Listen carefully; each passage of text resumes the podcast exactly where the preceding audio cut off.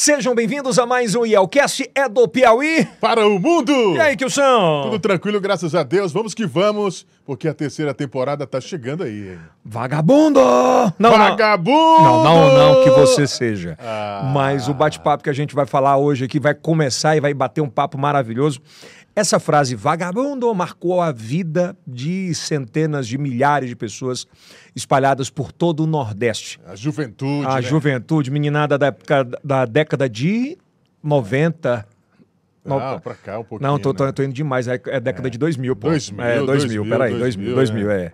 Nós não estamos tão velhos assim, que isso, Não, pelo hein? amor de Deus, é Não, verdade. não, é Mas verdade. 99? Estão me tirando, tá vendo? É. Estão me tirando. tá tirando. 2004, Já começaram 2002, me provocando. 2003. Não, mas foi 2000, 2000, 2000, 2000. 2000. Bom, e hoje o nosso bate-papo vai ser maravilhoso já já. Pela voz você já, já, já identificou, mas a gente vai bater um papo já já. Mas antes, quero dizer que você tá muito elegante, cara. Heron, veste o homem atual. É, você encontra Elegante. Heron aonde? Nas lojas Noroeste, Piauí e Maranhão. É. E também, já sabe, né? Lá na loja Noroeste, no Teresina Shopping. No Teresina Shop você encontra. Com certeza, né? Tá preparado para hoje? Tá preparado para hoje? Vamos nós. Trouxe o seu chapéu? Tá ali. A cabeça Já, já. também, que nem a Ah, minha. não deu, né? Não dá nenhuma. Bom, eu quero te convidar a se inscrever no nosso canal, ativar o sininho. Nós estamos em todas as plataformas de áudio, tá bom? Deezer, eh, Spotify, também em todas as plataformas de vídeo. Lembrando que é o primeiro podcast em TV aberta para todo o Brasil. Todos os sábados, às 10h30 da noite, você acompanha pela rede Meio Norte para mais de 20 milhões de parabólicas ah, digitais. Em breve, para muito mais, né, Kilson? Exatamente, hein? Muito mais, hein? É Então, muito mais, em, em breve, muita coisa boa. Bom, eu quero te convidar, para você que está nos assistindo agora, que possa consumir qualquer um desses produtos que aparecem aqui atrás. Se você quer consumir, consome da gente aqui, dá essa moral para todos moral, nós, né? os nossos patrocinadores. E lembrando que a partir de hoje, fortemente com a gente, a G3 Telecom, que lança agora um novo produto, que é a G3 Gamer, que é um produto Prime da G3. A gente está muito hein? feliz com isso. Nós fechamos uma parceria aí de quase dois anos a partir de agora aqui na Estação I no, no IELCast. A gente está muito feliz porque, sem sombra de dúvidas, a melhor internet do Brasil, né, Kilson? É verdade. G3 Telecom. Lembrando que o Piauí tem uma meta até o final da, da gestão agora do Rafael de ser o, estado mais tecnológico do Brasil. E isso passa também pelo e-games, né? Que é essa questão do, do- dos esportes eh, de games, assim. É muito bacana falar sobre isso. Enfim, a gente já tem outros episódios que falam sobre isso, mas só queria compartilhar isso com você, tá bom? Tudo ok? Tudo. Nós vamos bater um papo com ele. Nascido em 1983. Olha aí. Já falei a idade logo. Dois anos mais novo, mais novo do que eu ainda. Tá vendo? Nasceu em Campina Grande, mas Garotão. todo mundo conhece como cearense, né? Porque fez sucesso e tal, foi radicado lá. É, Ah, ele tem uma história na música nordestina muito forte, no forró em especial. É, eu sou suspeito porque sou amigo há mais de 20 anos dele. É, acredito que tenha visto boa parte dessa trajetória toda de, de muitos hiatos. É bom que se diga sobre isso, de muitas pausas e voltas e de uma consolidação mental que eu acho que proporciona hoje ter esse, esse, esse novo Felipão. Uma salva de palmas para Aê! Felipe Aragão Gurgel. É o Felipão. É nóis. É nóis. Seja bem-vindo, Seja meu irmão. bem-vindo, meu irmão. Prazer, prazer, Elton. Muito bom. Prazer aqui, som. Bom demais estar com vocês aqui. É. Nesse, nesse estúdio lindo, né, cara? Nesse- Estação I. Nesse prédio maravilhoso. Primeiro eu falei do estúdio porque a gente só, só vê o estúdio, É, só vê o estúdio. A gente não vê o tamanho. A gente pensa que o Kilson é bem gordão, baixinho, diferente. Quando chega aqui, ele é bem grandão, é forte, é. garotão. Imagina eu, né, cara? né? que eu ia falar. Então, assim, prazer, cara, estar aqui com vocês. A estação tá linda, você tá de parabéns mais uma vez. Mais uma vez, né? Pra nós, né, meu Por mais um projeto, mais um empreendimento e tá aqui com você é sempre. Pra quem não sabe, alegria. era pra gente ter gravado isso antes. E no dia que o Felipe veio pra gente Isso. gravar, faltou energia. Exatamente. E aí não rolou falar sobre isso, bater esse papo que eu acho que vai. é, esse papo eu acho que vai muito além da música. Ele vai, vai falar sobre comportamento, Sim. sobre relações, ah, sobre a importância do mental, de você estar Sim, bem do para emocional. do emocional para concretizar todos os seus sonhos. Mas como todo Yelcast a gente começa, Sim. e eu vou começar com a mesma parada, né? Quem é Felipe Aragão Gurgel? É filho de quem e nasceu aonde? Felipe Aragão Gugel, filho de Pompeu Costa Souza Gugel, de Zélia Maria Aragão Gugel, filho de Campina Grande, na Paraíba, cidade de do forró, né? Cidade da capital do maior São João do mundo. Chama-se de capital, na verdade não é capital. E sou o caçula de quatro filhos. Cresci em Campina Grande até os oito anos. Tive uma infância muito feliz, apesar de simples, apesar de, de, de viver muitas coisas realmente. Seu pai- né? Seus pais faziam o quê? Meu pai. Meu pai tem várias profissões, né? Meu Mas pai era na- engenheiro elétrico de formação. É, Em Campina Grande, ele era o diretor da, da Telpa. Telpa era como se fosse A a, Coelce? a Coelce. Ou Pronto. aqui no Piauí, a, ele- a- a- Equatorial. Equatorial. Pronto, isso. E aí ele deixou a Telpa para empreender, para abrir, abrir negócios, abriu uma metalúrgica em Campina Grande uma, e uma construtora em Fortaleza, ficava lá e cá, né? Minha mãe paraibana e ele cearense. E aí a gente morando em Campina Grande. Sua mãe fazia? Minha mãe era pedagoga, só que deixou tudo para ajudar ele. Eram duas empresas, então ela trabalhava com ele, né? Eu, eu só tenho lembranças da minha mãe ajudando meu pai, né? Trabalhando Essa é a memória afetiva. É a memória afetiva. E, e com quatro irmãos sendo o caçula. Sendo o caçula, o mais bonito, né? Brincadeira, viu, gente? Meus irmãos são lindos. E aí, é, meu pai quebrou. Quebrou em Campina Grande e a gente foi para Fortaleza. A Cara, tem uma parada desse negócio, que quando o cara sai de um estatal que tá trabalhando, que o cara acha que vai Pois é. empreender. é. Tu tinha quantos anos na época que ele quebrou? Eu tinha oito, cara. Oito. Aí foi anos. nessa época que foi você se nessa época recorda? que eu fui embora para Fortaleza. E, e nessa, nessa recordação ainda, nessa memória afetiva, ainda Ah. ali com oito anos, porque é, é difícil você. é, eu tô falando que é difícil, porque você comer filé mignon e voltar para comer pão com ovo É. é meio complicado É. para alguém que nunca viveu isso. E um garoto de oito anos que tinha uma, uma, modo- uma mordomia, uma vida É, mas- estável. Mas você vai concordar comigo que a criança ela não é ligada nisso. O adulto sim. O adulto é ligado no filé, na picanha. O adulto é, fila, é, é, é, é ligado na marca da roupa, na marca do carro, no ano do carro. O adu- o adulto é ligado em tudo isso. A criança só quer ser feliz, cara. Então, para ti, não. Pra mim, não. Até que a gente chegou em Fortaleza, e o que foi que aconteceu? A gente saiu de uma, de uma cidade. Apesar, é interessante isso que você perguntou, que apesar de a gente ter uma, como se fosse uma condição de vida melhor em Campina Grande, a gente saiu para Fortaleza, uma cidade maior, de mais condições, né? Mas para uma vida mais restrita. E aí a gente começou a, a, a enfrentar um mundo que a gente não conhecia. Foi aí onde eu, eu realmente convivi com, assim, com muita coisa que para mim foi estranha, foi esquisita. Qual foi a primeira, assim, a, a primeira situação dessa memória afetiva? Tá parecendo psicólogo, né? Ele Não, falando. estou perguntando. Mas é, a primeira situação dessa memória afetiva, porque eu acho que esse processo, são processos, né? Mas esse processo é que transforma Sim, sim. o decorrer da vida da gente, de dores, de acertos, de É, erros. eu lembro, Eldes, que eu não, não gostava muito de Fortaleza, né? Eu tinha uma saudade muito grande de Campina Grande. A gente tinha uma vida muito... Como, eu- como eu falei, parecia que a condição financeira era melhor, mas a vida era mais simples. A vida era simples em Campina Grande. Era de boa, não tinha muita... Tranquilidade. Era de tranquilidade, uma vida de criança, uma criança Até feliz porque não e tinha tal. apreensão sobre nada, tava tudo ok? tava Nada, tava certo. tudo ok. Quando a gente chegou em Fortaleza, é, meu pai fez questão de colocar a gente num colégio muito bom, mas a gente estava passando por muito aperto financeiro. Então eu comecei a viver um, um- de, de estar no meio de pessoas que tinham muito dinheiro, vivendo numa família que tinha pouco dinheiro. E isso gerou muito conflito. Na época a gente não entendia, era meio conflituoso. Pô, por que, que eu ia de ônibus para a escola e a turma ia de carro importado, né?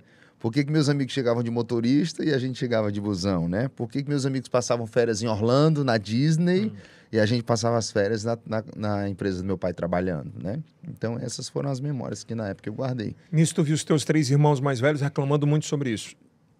Porque é uma comunidade. Eu né? acho que todo mundo viveu um pouco dos seus desafios, né? Todo mundo na sua realidade, nos seus pensamentos. Eu acho que cada um teve seus, seus desafios a enfrentar. Eu não via eles reclamando, isso era o que eu sentia, né? Compreendo. Eu sentia, sentia É mais essa dor. sensitivo sobre Pô, isso. né? vontade de estar em Campina Grande, queria estar lá, pô, meus primos, minha família, casa da minha avó, a gente brincava na rua. Os valores, né? Não tinha essa diferença, não tinha essa coisa de eu estar andando com rico ou com pobre, não tinha, era todo mundo vive igual. É, é, a gente vai e volta, só a questão das prateleiras da vida, né? Alguém tá da nessa, ou você tá aqui. gente, é. E aí, você, como é que foi essa adaptação entre 8 ali e 10 anos ainda? Cara, é, para mim foi difícil na época, eu lembro que foi bem difícil mesmo. Eu não me sentia do lugar, não me sentia de lá. E eu noto que foi dali que surgiam meus, meus- surgiram meus complexos de inferioridade, minha timidez. Eu era muito brincalhão, eu era muito comunicativo, eu tirava onda, eu passava o dia na rua, eu pulava fogueira, eu dançava quadrilha, isso tudo criança em Campina Grande. Eu dançava forró com as minhas primas, eu, sabe, era criança bem, bem, é, bem alegre, né? Bem peralta. bem, bem brincalhona. Quando eu cheguei em Fortaleza, enfrentando essa nova, essa nova, esse novo cenário, né? Realmente eu fui ficando muito mais, muito mais fechado, muito mais envergonhado. Então, no colégio, eu me sentia menor, né? No colégio, de um colégio de, de, de, de gente que tinha muito dinheiro, eu me sentia menor. E eu notei que aquilo foi me fazendo um cara muito mais fechado, realmente, mais envergonhado. É, e tem uma parada que é, que é interessante falar sobre isso, que acho que tu pode ajudar sobre isso. Aham. É porque antigamente você não tinha o, o hábito da- do sentar e conversar sobre as suas dores com Sim, o seu pai ou sim, sua mãe sim. e procurar ajuda onde hoje Não você tem mais um hábito pelo menos de buscar ajuda, você tem a tecnologia à disposição, se você sente alguma coisa, pelo menos você escuta e estuda um pouco sobre isso. Hoje voltando para esse processo, tu entende que eh, esse bloqueio te causar acabou te causando alguns problemas? Causou, causou com certeza. Eu acho que, que a questão, Yeltsin, não é nem o diálogo, não é nem o bate-papo, não é nem essa não, sabe? É, a questão é que a gente a gente tá cada vez mais numa sociedade que vale o que tem, né? A gente a gente a gente é avaliado pelo que a gente tem, não pelo que a gente é. Né? Você na sociedade sempre é dividido, é separado, é mencionado, é, é parabenizado, é levantado, é transferido. Então, a tua validação é sobre os teus números. A nossa. É, é isso que eu tô falando. A. A sociedade va- valida as pessoas sobre isso, né? E é importante, depois de tanto tempo, né? Hoje eu sou um cara resolvido com isso, eu vim entender que eu valho o que eu sou, não, sou, não é o que eu tenho. Então a minha vida hoje não se baseia mais no que eu tenho. Ah, beleza, eu preciso trabalhar, preciso de conforto, quero conforto, quero ganhar dinheiro, trabalho para isso, mas eu, eu vivo baseado em quem eu sou. E aquele que não se adapta a quem eu sou, não precisa fazer parte da minha vida. Aquele que não se agrada com quem eu sou, não preciso me transformar em quem você quer que eu seja para lhe agradar. Entendeu? Então, é muito legal se essa conversa ela fosse ela, ela fosse ela fosse esse diálogo ele fosse aberto para que as que os jovens, talvez os adolescentes pudessem entender isso. A gente fica numa tentativa de se de se adaptar a- ao critério dos outros de se provar pra... aos padrões dos outros, de se provar aos outros. E o adolescente, ele entra nessa briga mesmo. É onde, é, aí é onde entra a rebeldia, a confusão dentro de casa. Ah, meus amigos vão e eu não vou. E lá todo mundo tem e eu não tenho. Aí o pai diz assim, mas você não é todo mundo. É. É, o argumento do pai né, e da mãe, né? Mas você não é todo mundo. Mas eu acho que isso gera, sim, muitos conflitos na sociedade e eu só resolvi isso depois de muito tempo. É, e a gente vai nessa sequência. Com certeza. Ainda participando disso, quanto é que tu, quando é que você acha que você deu uma aquietada e entendeu o jogo? Agora, Não, pô. Desde aquela época. Já há um tempão, né? você tá falando de entender isso que eu tô falando? Eu tô falando de entender ainda sobre aquela situação que se vivia lá atrás. Cara, quando, quando, quando, quando adolescente. Eu não entendi, Eltz. Eu, eu, por exemplo, eu entrei no forró, para mim o sonho era dizer assim, vou fazer sucesso para mudar de vida.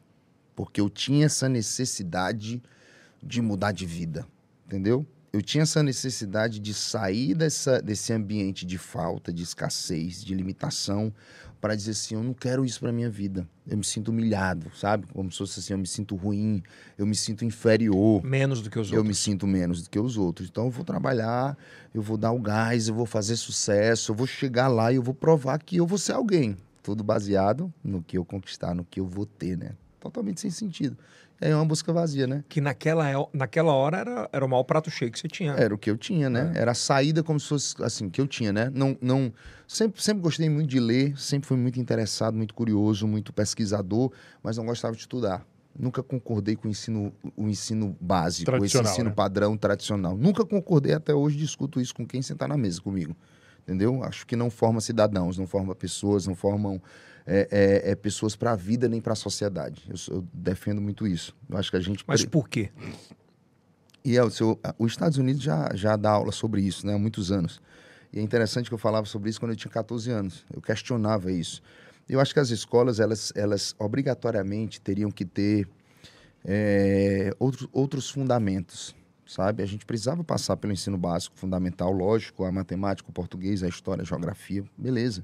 Mas, cara, a gente precisava estudar comunicação, a gente precisava estudar persuasão, a gente precisava estudar é, é, desenvolvimento humano, inteligência emocional, psicologia, a gente precisava estudar tudo isso, vendas, sabe? Porque é o que a gente vai usar na vida, não tem pra onde correr. O cara sai da escola com 18 anos e ele não sabe, ele As não é ninguém. né? As ele não técnicas. sabe de nada, ele passou 15 anos estudando para não aprender nada que vai servir para a vida dele. É, eu bem entendi o que você falou. É é sobre, é, principalmente de que, por exemplo, tem coisas em química que você estuda que você não vai utilizar no dia a dia, mas tem coisas que a vida vai te cobrar. E que você não vai ter estudado nunca. E que você vai aprender com muita dor. Com muita dor, com muito dano, com muito problema, entendeu? Por exemplo, todo mundo quer um relacionamento, ninguém estuda sobre se relacionar.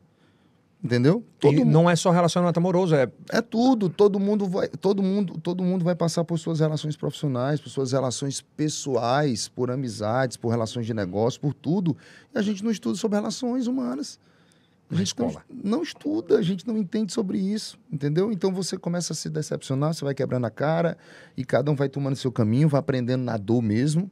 É válido aprender na dor, lógico, tem aprendizado, mas é muito doloroso, cara. É, melhor criar pelo menos uma base, uma cama ali pra você. Então, assim, é, se É, você nesse quisesse aspecto, fazer um, um, um- um- um podcast só sobre isso, tinha muito assunto para dar. Mas vai, tem tempo Mas- pra. Mas tem, Elton, né? Hoje está aí, cara. Hoje está aí a psicologia, hoje está aí a pedagogia, hoje está aí o próprio ensino trazendo outras, outras coisas que são muito mais importantes. Eu, Então, eu acredito que isso começa a mudar de alguma forma pela dor eh, eh, que tem se mostrado para esses jovens dessa Pela dor da sociedade. completa. Né? É, eu acho que a galera começou a entender que tem que mudar um pouco. A gente está né? assistindo, a gente está assistindo uma juventude, né? Porra, Felipe, quando, quando a gente crescia na nossa época, o pai e a mãe, eles falavam sempre assim: tem que ser médico, advogado, É, engenheiro. engenheiro, É. contador, Isso, mas nunca falava, tem que ser programador. isso, isso. É, nem existia, talvez, né?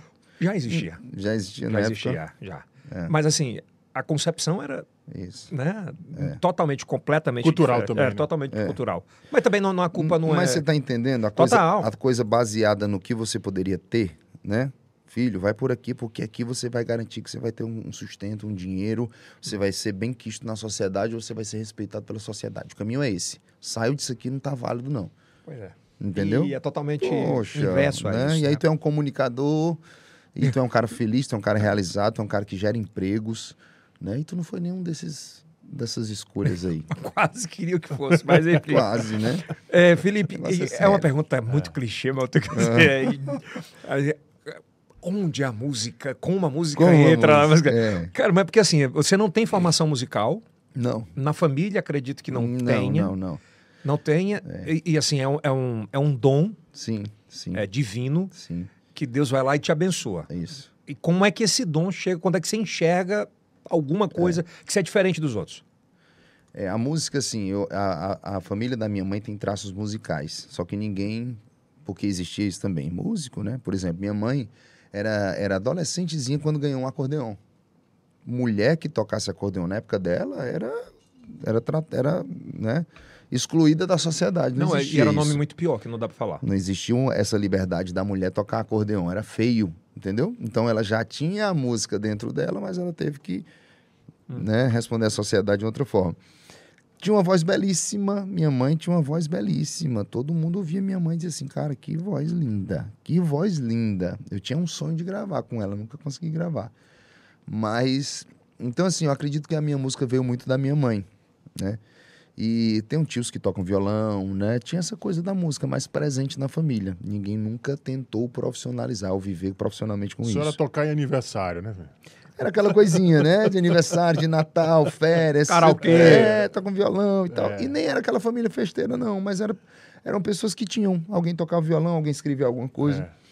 E eu, quando era criança, Elton, eu não sei como começou. Eu lembro que meu pai fazia umas viagens para São Paulo. Toda vida que ele ia para São Paulo, ele trazia uns brinquedinhos, uns carrinhos de ferro. Lembra da, da história dos carrinhos de ferro? Isso a gente morava em Campina Grande ainda. E ele trouxe um teclado da Cássio. Por quê? Porque antes disso, tu lembra de uns estojozinhos de colégio que a gente colocava os lápis dentro e a gente fechava e tinha um tecladinho em cima? Sim. Lembro. E eu pegava aquele tecladinho e eu ficava tocando. E eu pegava e tocava.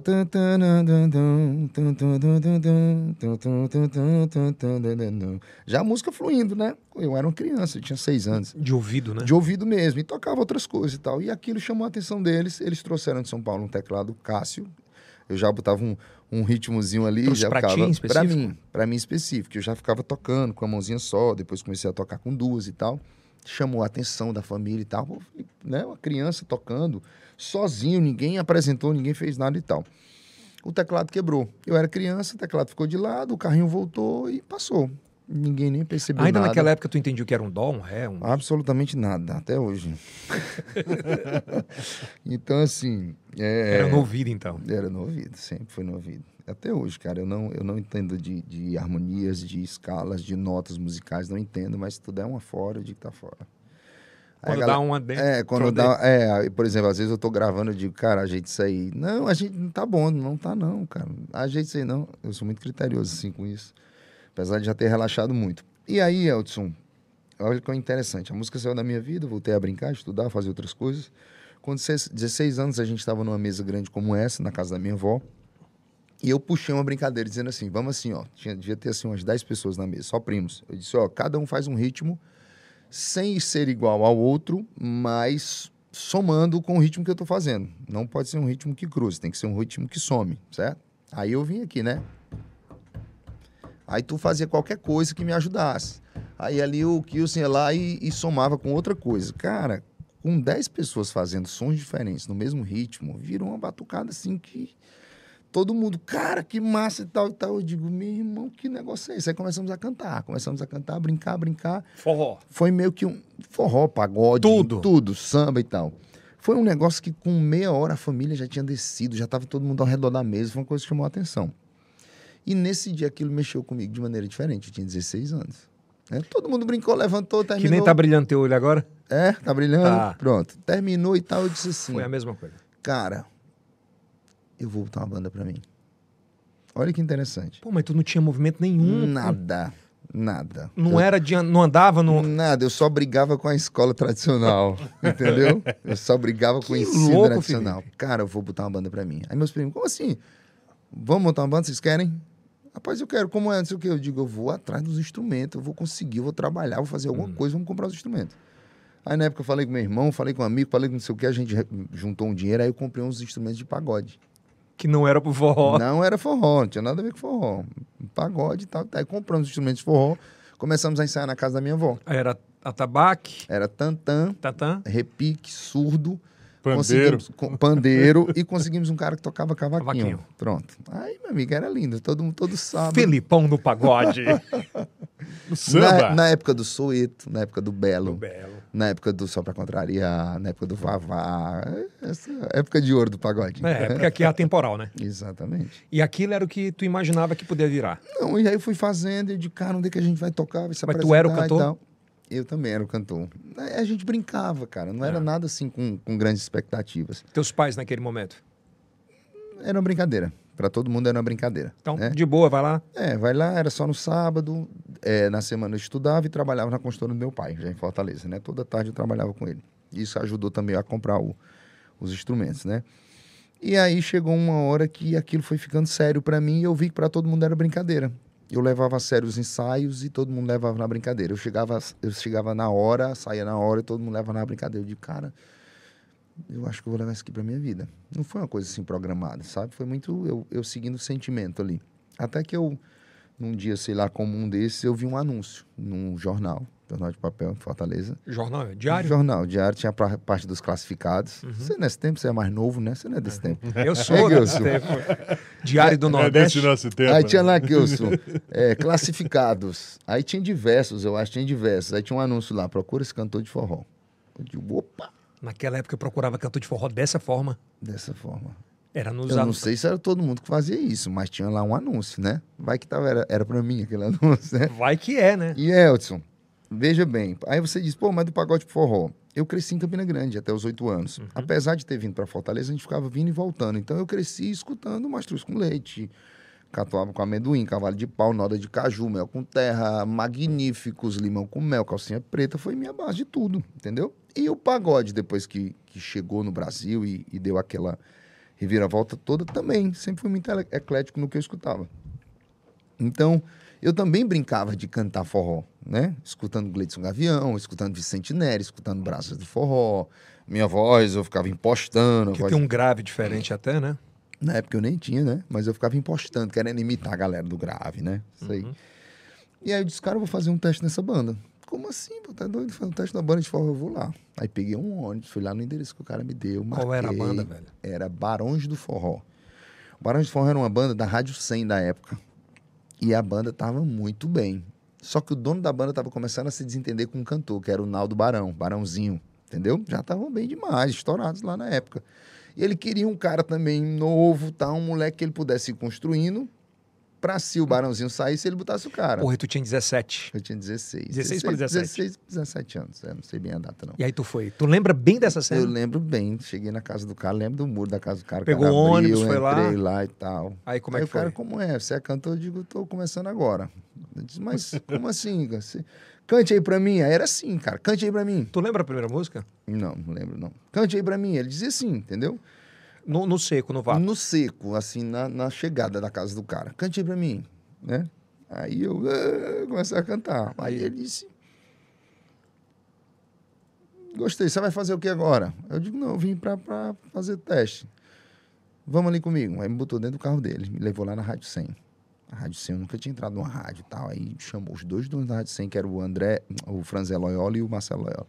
Chamou os dois, os dois do lado de fora. Rapaz, trouxe aqui um cantor, acho que esse menino dá certo pra nossa banda, que eles eram sócios. Eu não entendi de nada, né? Depois que eu fui pegando o, o esquema, né? Esquema. Entendi de nada. Aí os caras, bora, canta aí. E eu, travadão, mas aí cantava. Os caras, é, é, tem que botar ele pra ensaiar aí, pra ver como é que vai ser e tal e tal.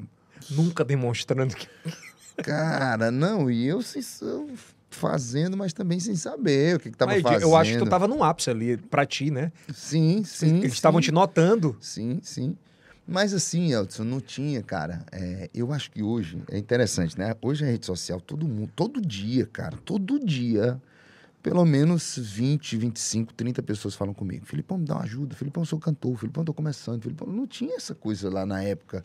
Porque a galera olha pra nossa carreira e, e vê, eu acho que com ah, aquela coisa toda. Na época não tinha. Eu fui lá pra conversar com o cara. Se o cara dissesse bora, eu digo bora. É. Não tinha essa coisa. Não, eu, eu, eu argumentei sobre Era isso. tudo ou nada, né? Justamente porque você- tu via de algum lugar que todo mundo achava aquilo como brincadeira Sim. e tu entendeu como, como Profissão, profissão e isso. os caras te notaram que você tinha um- Isso. uma, uma potência. Isso, os caras viram alguma coisa ali e disseram assim, cara, tem que ensaiar. Pois é, por isso que eu tô te perguntando É. na tua cabeça ali. Disse, É. Porra, É, como assim? Deu certo, né? É. Deu certo. Notável. Aí eu comecei a ensaiar com os caras, ensaiei três músicas e foi marcada primeiro o final de semana para eu ir pro show. Só que eu era muito tímido, cara.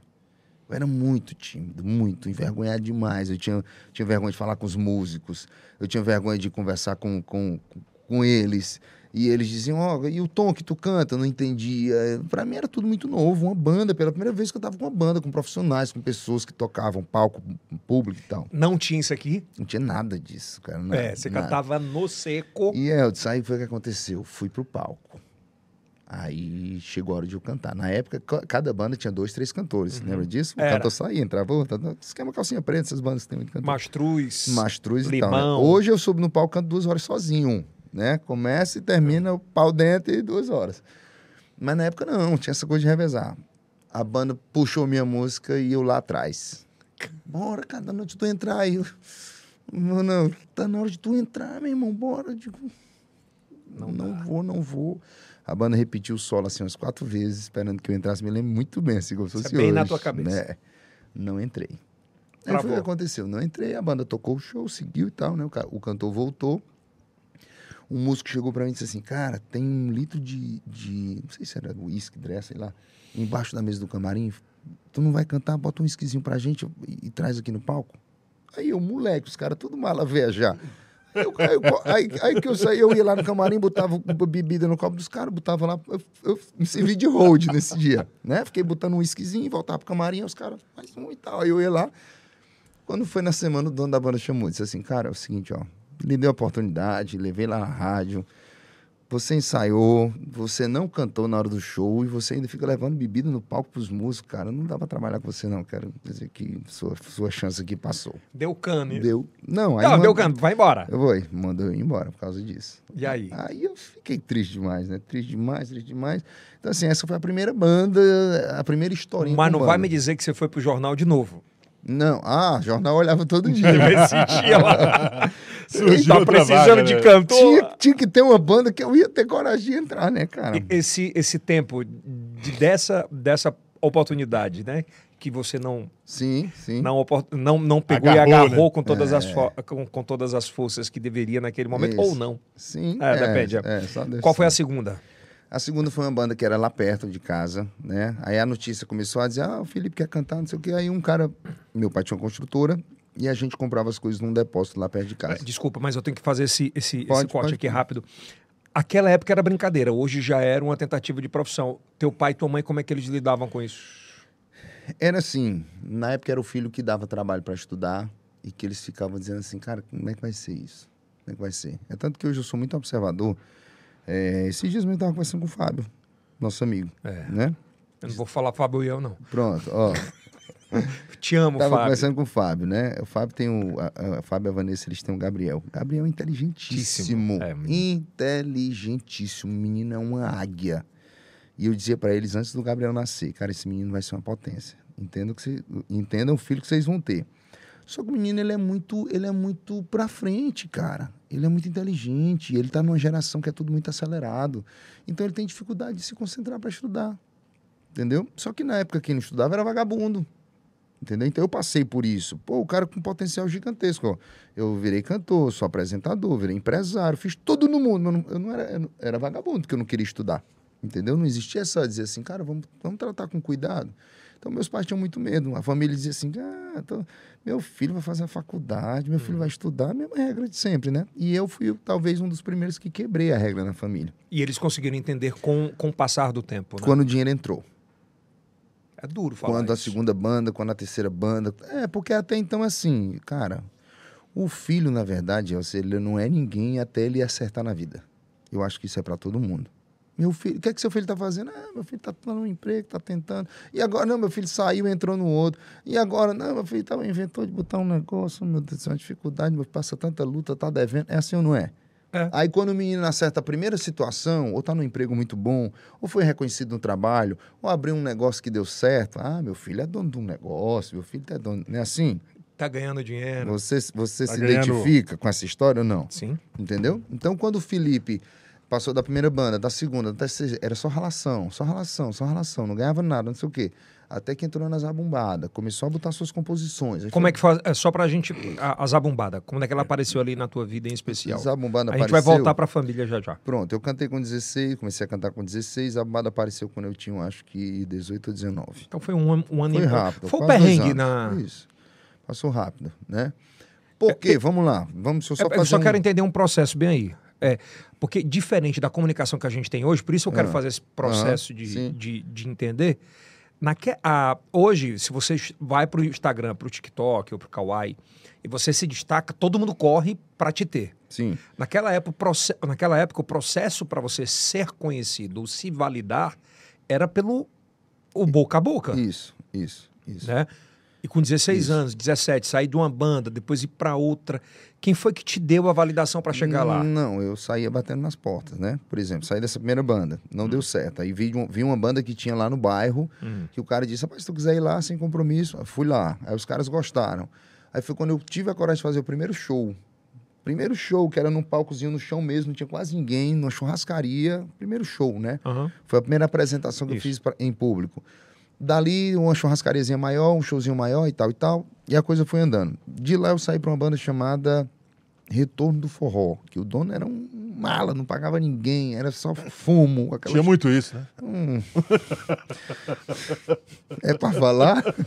Ainda tem. Um mala, um mala gigante e Quem tal era e mesmo? tal. Não, eu não sei nem se está vivo, nunca mais vi ele. Depois que eu saí de lá, graças a Deus, nunca mais vi ele.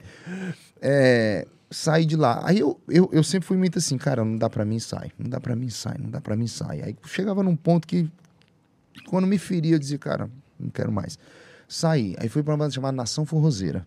A Nação Forrozeira já era uma banda de médio porte.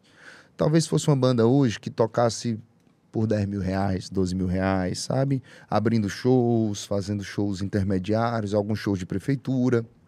Só que era um cara que também não pagava. Era um cara que humilhava muito.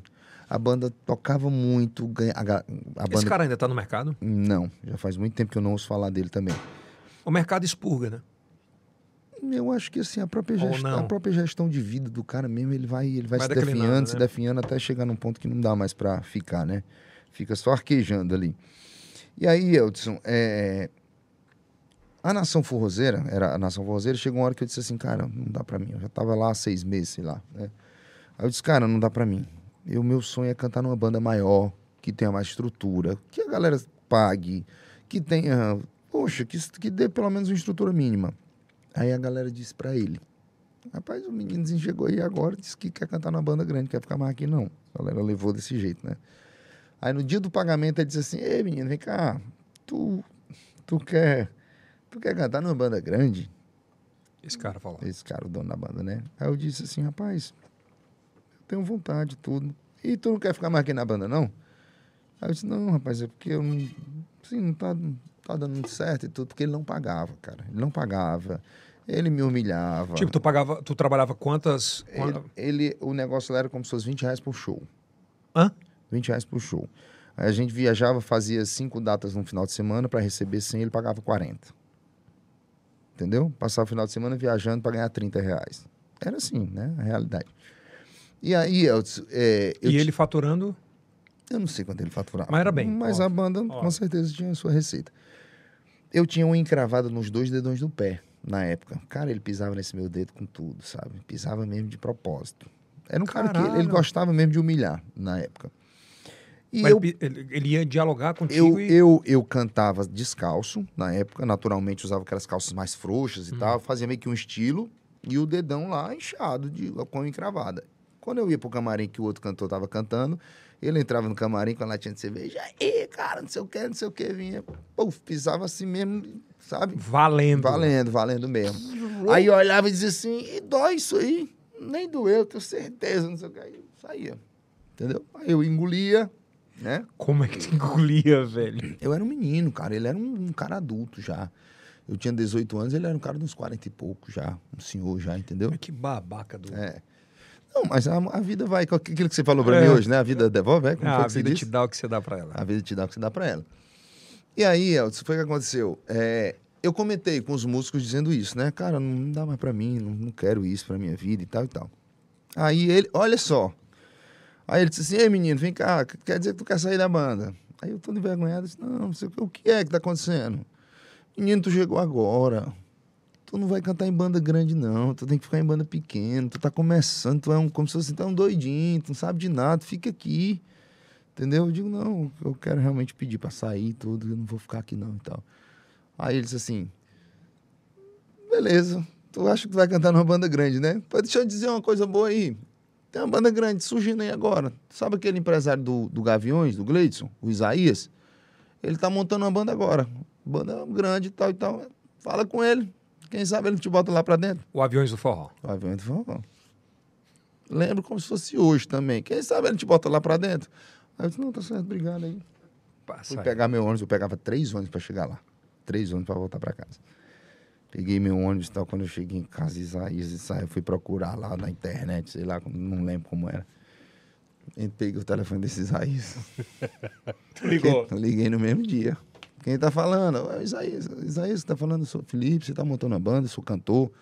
Tô, meu amigo, tu, você canta e tal. Você pode vir no meu escritório amanhã? Eu digo, que horas? Sete e meia da manhã. Eu tô aí. Saiu de casa que horas? Não lembro, sai cedinho. Pegou Pegava, o Parangaba é, Papecura. Peguei o Parangaba, o Grande Circular 2. Sei lá que era, onde era. Cheguei lá cedinho, só que na, na retorno, na retorno na São Forrozeiro, eu já tinha um CDzinho gravado, com músicas com a minha voz, já imitava o Gavião, a coisa tava andando, né? Ele era a tua referência? Ele quem? O Gavião?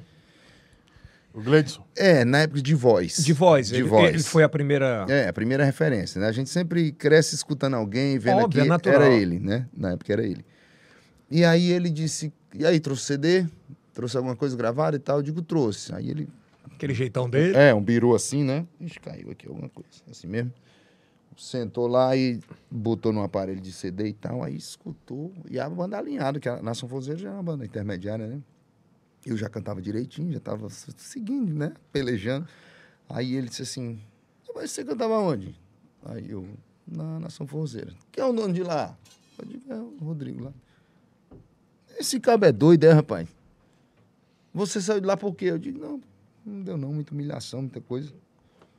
Você é o novo cantor do Avião de Forró. Foi mesmo. No outro dia. Desse cara, jeito? No outro dia. No outro dia, o cara me humilhou na calçada dele, disse, ó, liga pro Isaías, tá não sei o quê. No outro dia, de manhãzinha, eu tava lá. E o cara disse, é o novo cantor da banda.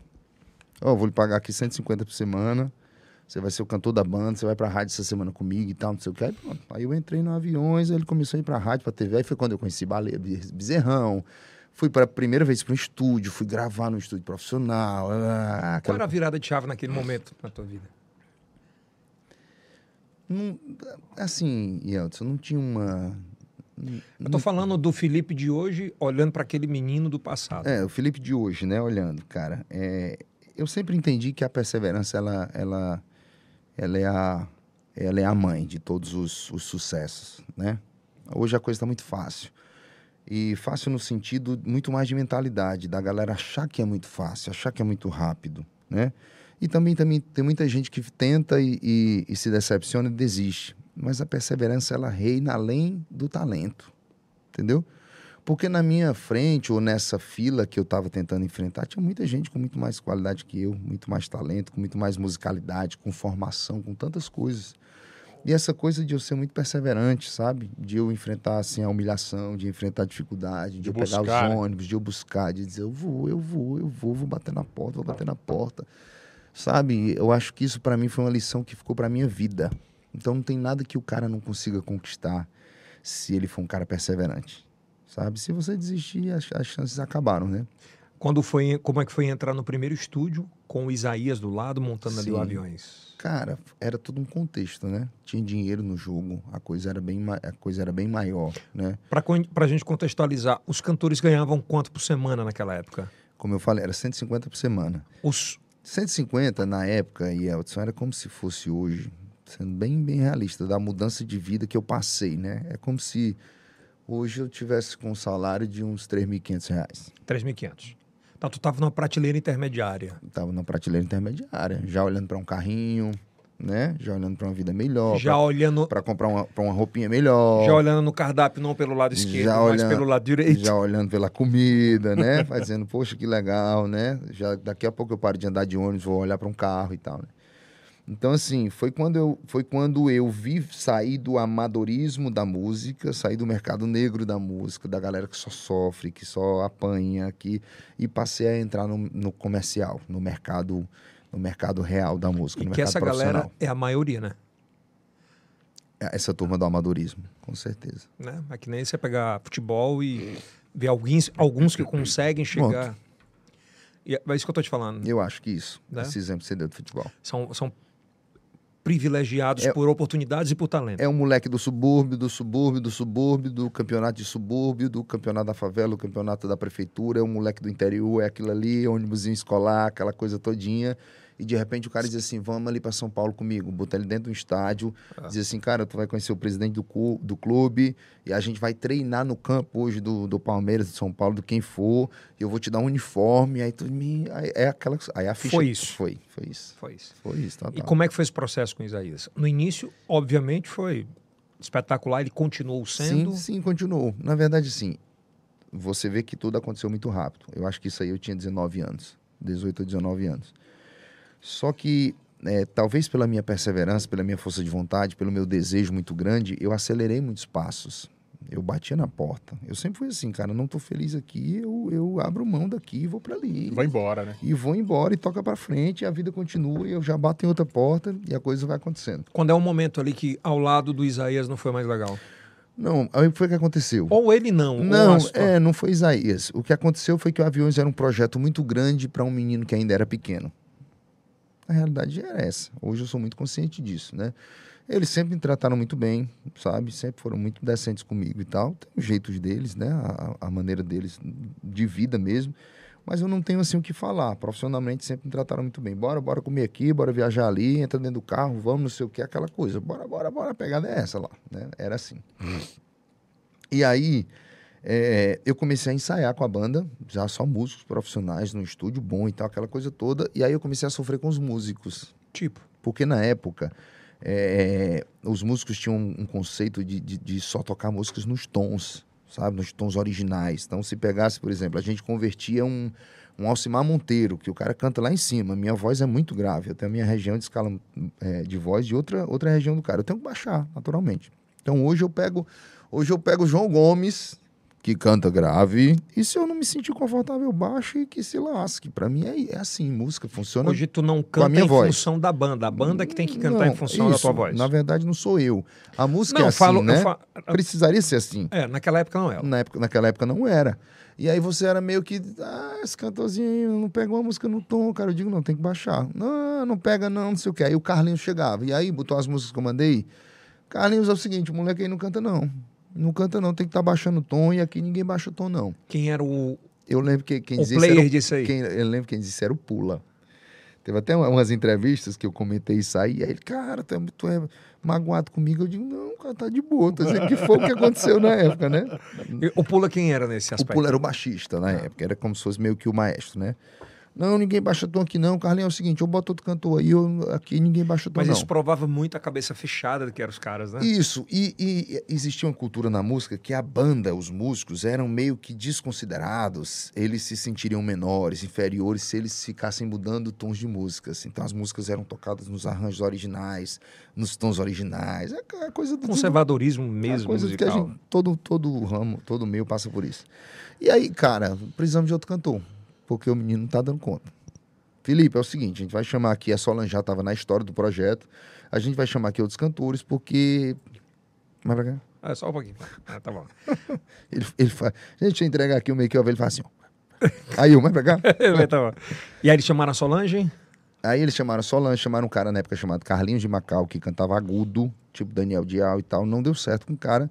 Sério, Felipe, a gente tá chamando um cara aqui que canta igual Vicente Neri.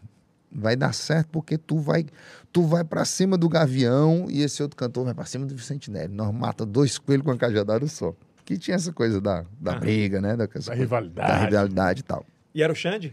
E era o Xande. Não, o Xande era o Vicente todinho, cara. Não tinha nada que tirar do Vicente. Imitava o Vicente. Depois foi que o Xande foi, foi É assumindo. porque é como tu falaste em referência. A tua referência à época era o Gavião. Era o Gavião. E ele era o Vicente. Não, ele era apaixonado pelo Vicente Neri. Apaixonado. O cabelo dele era por causa do Vicente Neri, as roupas por causa do Vicente. Ele cantava, ele cantava, se dissesse assim, imita o Vicente Neri aí. Aí fechasse os olhos aqui, ele imitava o Vicente Neri perfeitamente bem. Aí depois ele foi assumindo, né? E nessa história o Xande já tinha mais bagagem. O Xande já devia ter uns 8, 10 anos de música. E eu tava ali O na- menino. na força da ousadia começando, né? Então, disseram assim, Felipe, ó, tá dando certo aqui com o Xande, com a Solange, você vai ficar com a gente, mas não é seu momento agora. Não é seu momento. Se, se você quiser fazer um curso de voz, você, que eles, eles pensavam assim, se a gente botar num curso de voz, vai melhorar, e daqui a pouco a gente bota ele no projeto, ou no mesmo projeto ou em outro, mas fica aqui na empresa.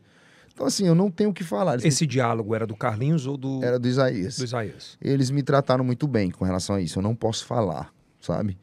Ó, fica aí, a gente paga um curso pra você e tudo. Aí eu, na época, foi que eu disse assim, não, cara, não... Tu, tu naquela, ah, nessa época, pela imaturidade, se sentiu um pouco desprestigiado? É importante pontuar total, sobre isso. total. Me senti. Me senti humilhado de novo pela imaturidade. Ah, vamos me tirar, vamos me tirar da banda, não sei o quê. Eu, Poxa, 19 anos, Um sonhando. monte de gente fala.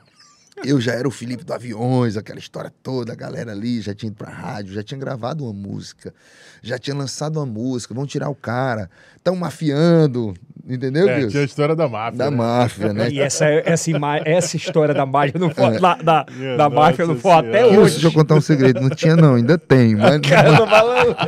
mas, mas assim, Aquilo tu se, ficou um aí eu pouco mal. me senti frustrado e tal, aí disseram, ó, fica Olha aí, essa imagem aí, ó. a gente, Não, ainda não? Daqui a pouco eu mostro. A gente vai pagar os cursos e tal pra você, mas fique, você faz parte aqui da casa e tal e tal. Aí eu disse, não, cara, eu vou, eu vou sair. Mas aí fui pra casa. Pra casa ruim. Passei- E, e eles liberaram assim de boa? Não, liberaram. Não, não podiam fazer nada, eu disse que ia sair. Que pedi pra sair, né? E a banda voando, eles botando pressão, e CD, e DVD, e gravação. E... Naquela época, quem era o principal concorrente, então, era o Vicente Neri? Na- Desse projeto. Cara, é assim, era uma banda muito mais moderna falando de musicalidade do que todo, tudo que já existia, mas era uma banda que ia brigar no mercado com tudo que já existia. Que era Vicente, era Brasas, era, É, na época já existia sacode, Tinha a linha mais romântica, que era Limão com É. tinha os românticos, que eram, que entendeu? eram outras coisas. Nós né? era uma banda que vinha pra brigar no mercado como gente grande, né? Aí saiu, Fili, é, saiu o Filipão, que era o Filipão do avião, o Felipe É, do avião. na época era Felipe, Felipe, Felipe. Avião. Felipe do avião. Felipe Avião. Aí tinha um ego, né? Tinha um ego, Felipe Avião, Felipe Avião. Vixe, agora o avião caiu. Pois é, né? co- eu Saiu. imagino- Eu imagino que era naquela época pra ti ainda um moleque, né? Que Sim. Deve ter sentido muito mal. E tentativas, frustrações, tentativas, frustrações, né? Ah. Nação forrozeira, frustração, retorno, frustração, né? E aí eu tava em casa, bem, bem ruinzinho mesmo, assim, sem saber o que fazer. Aí recebi uma ligação. Cara, o Felipe tá falando, é...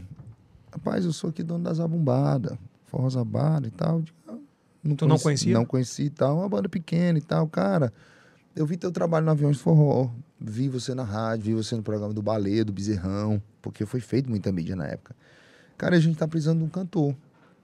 E eu queria saber se você topava Topa. vir aqui pra gente fazer um trabalho e tal e tal. Aí fui conversar com ele. Aí ele disse, ó, eu quero um cantor, eu quero...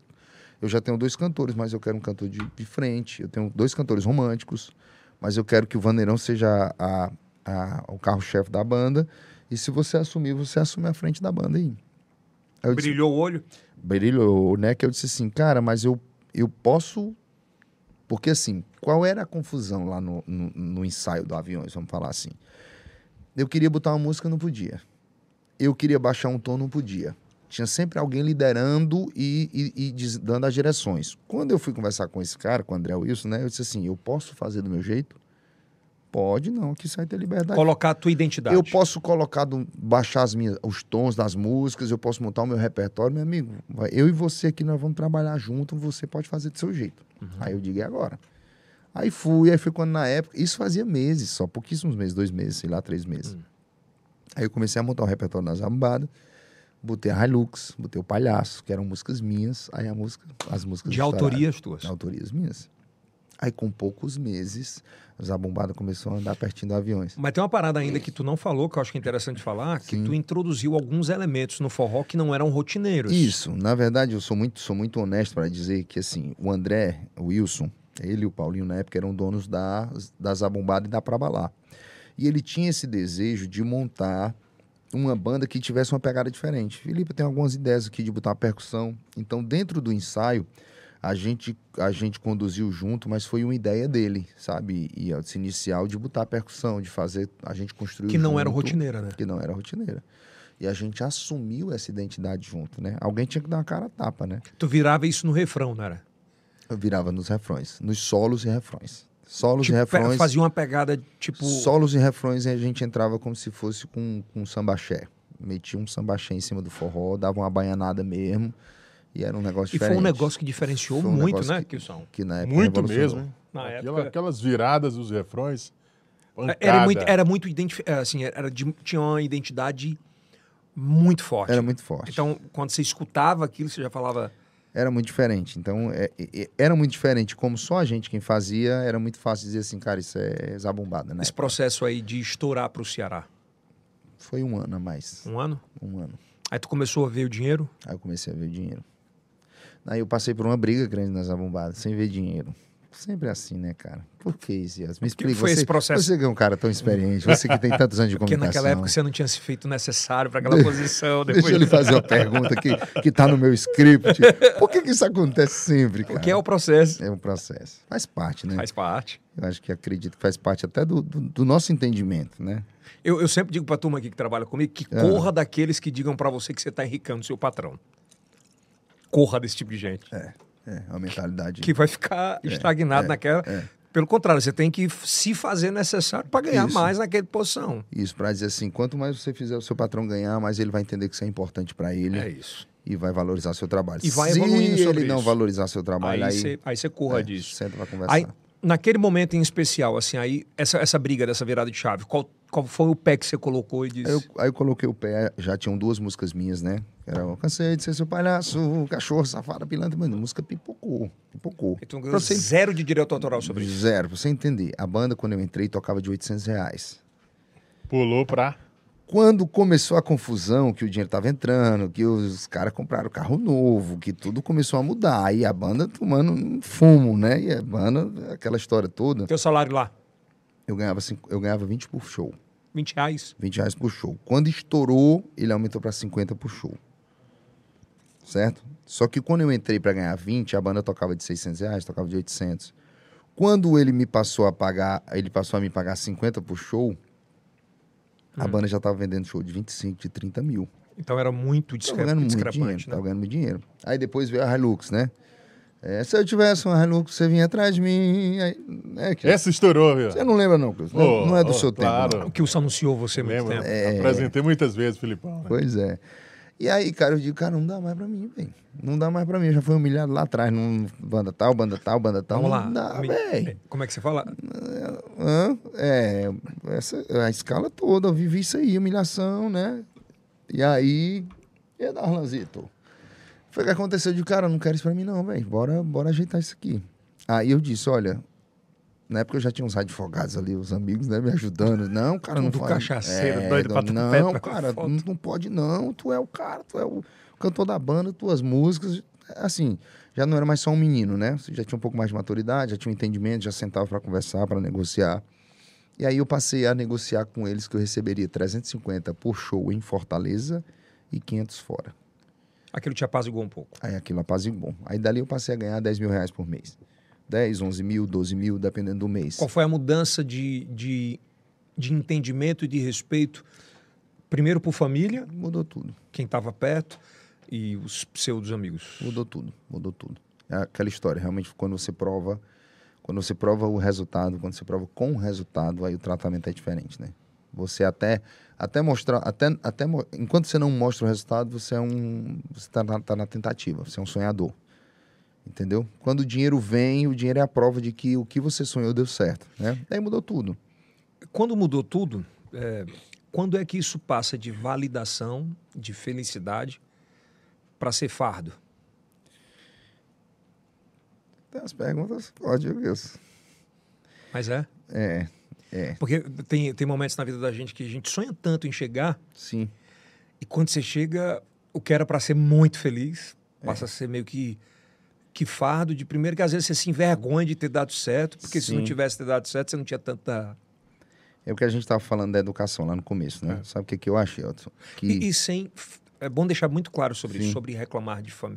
Mas é bom pontuar para que a gente possa Sim, ajudar. Isso é vida, isso é, vida, isso é vida. Lição, né? É, eu acho assim, cara, é, existe um paralelo que ele obrigatoriamente deveria ser tratado, que hoje, inclusive, tem muita gente perdida e que vai cair nesse fardo aí que você falou agora. Tem gente que vai cair, certo? Tá assistindo a gente, tá vendo a gente, tá na batalha, tá sonhando, tá almejando, tá lutando, mas mesmo tendo toda a oportunidade de assistir isso aqui, vai cair, certo?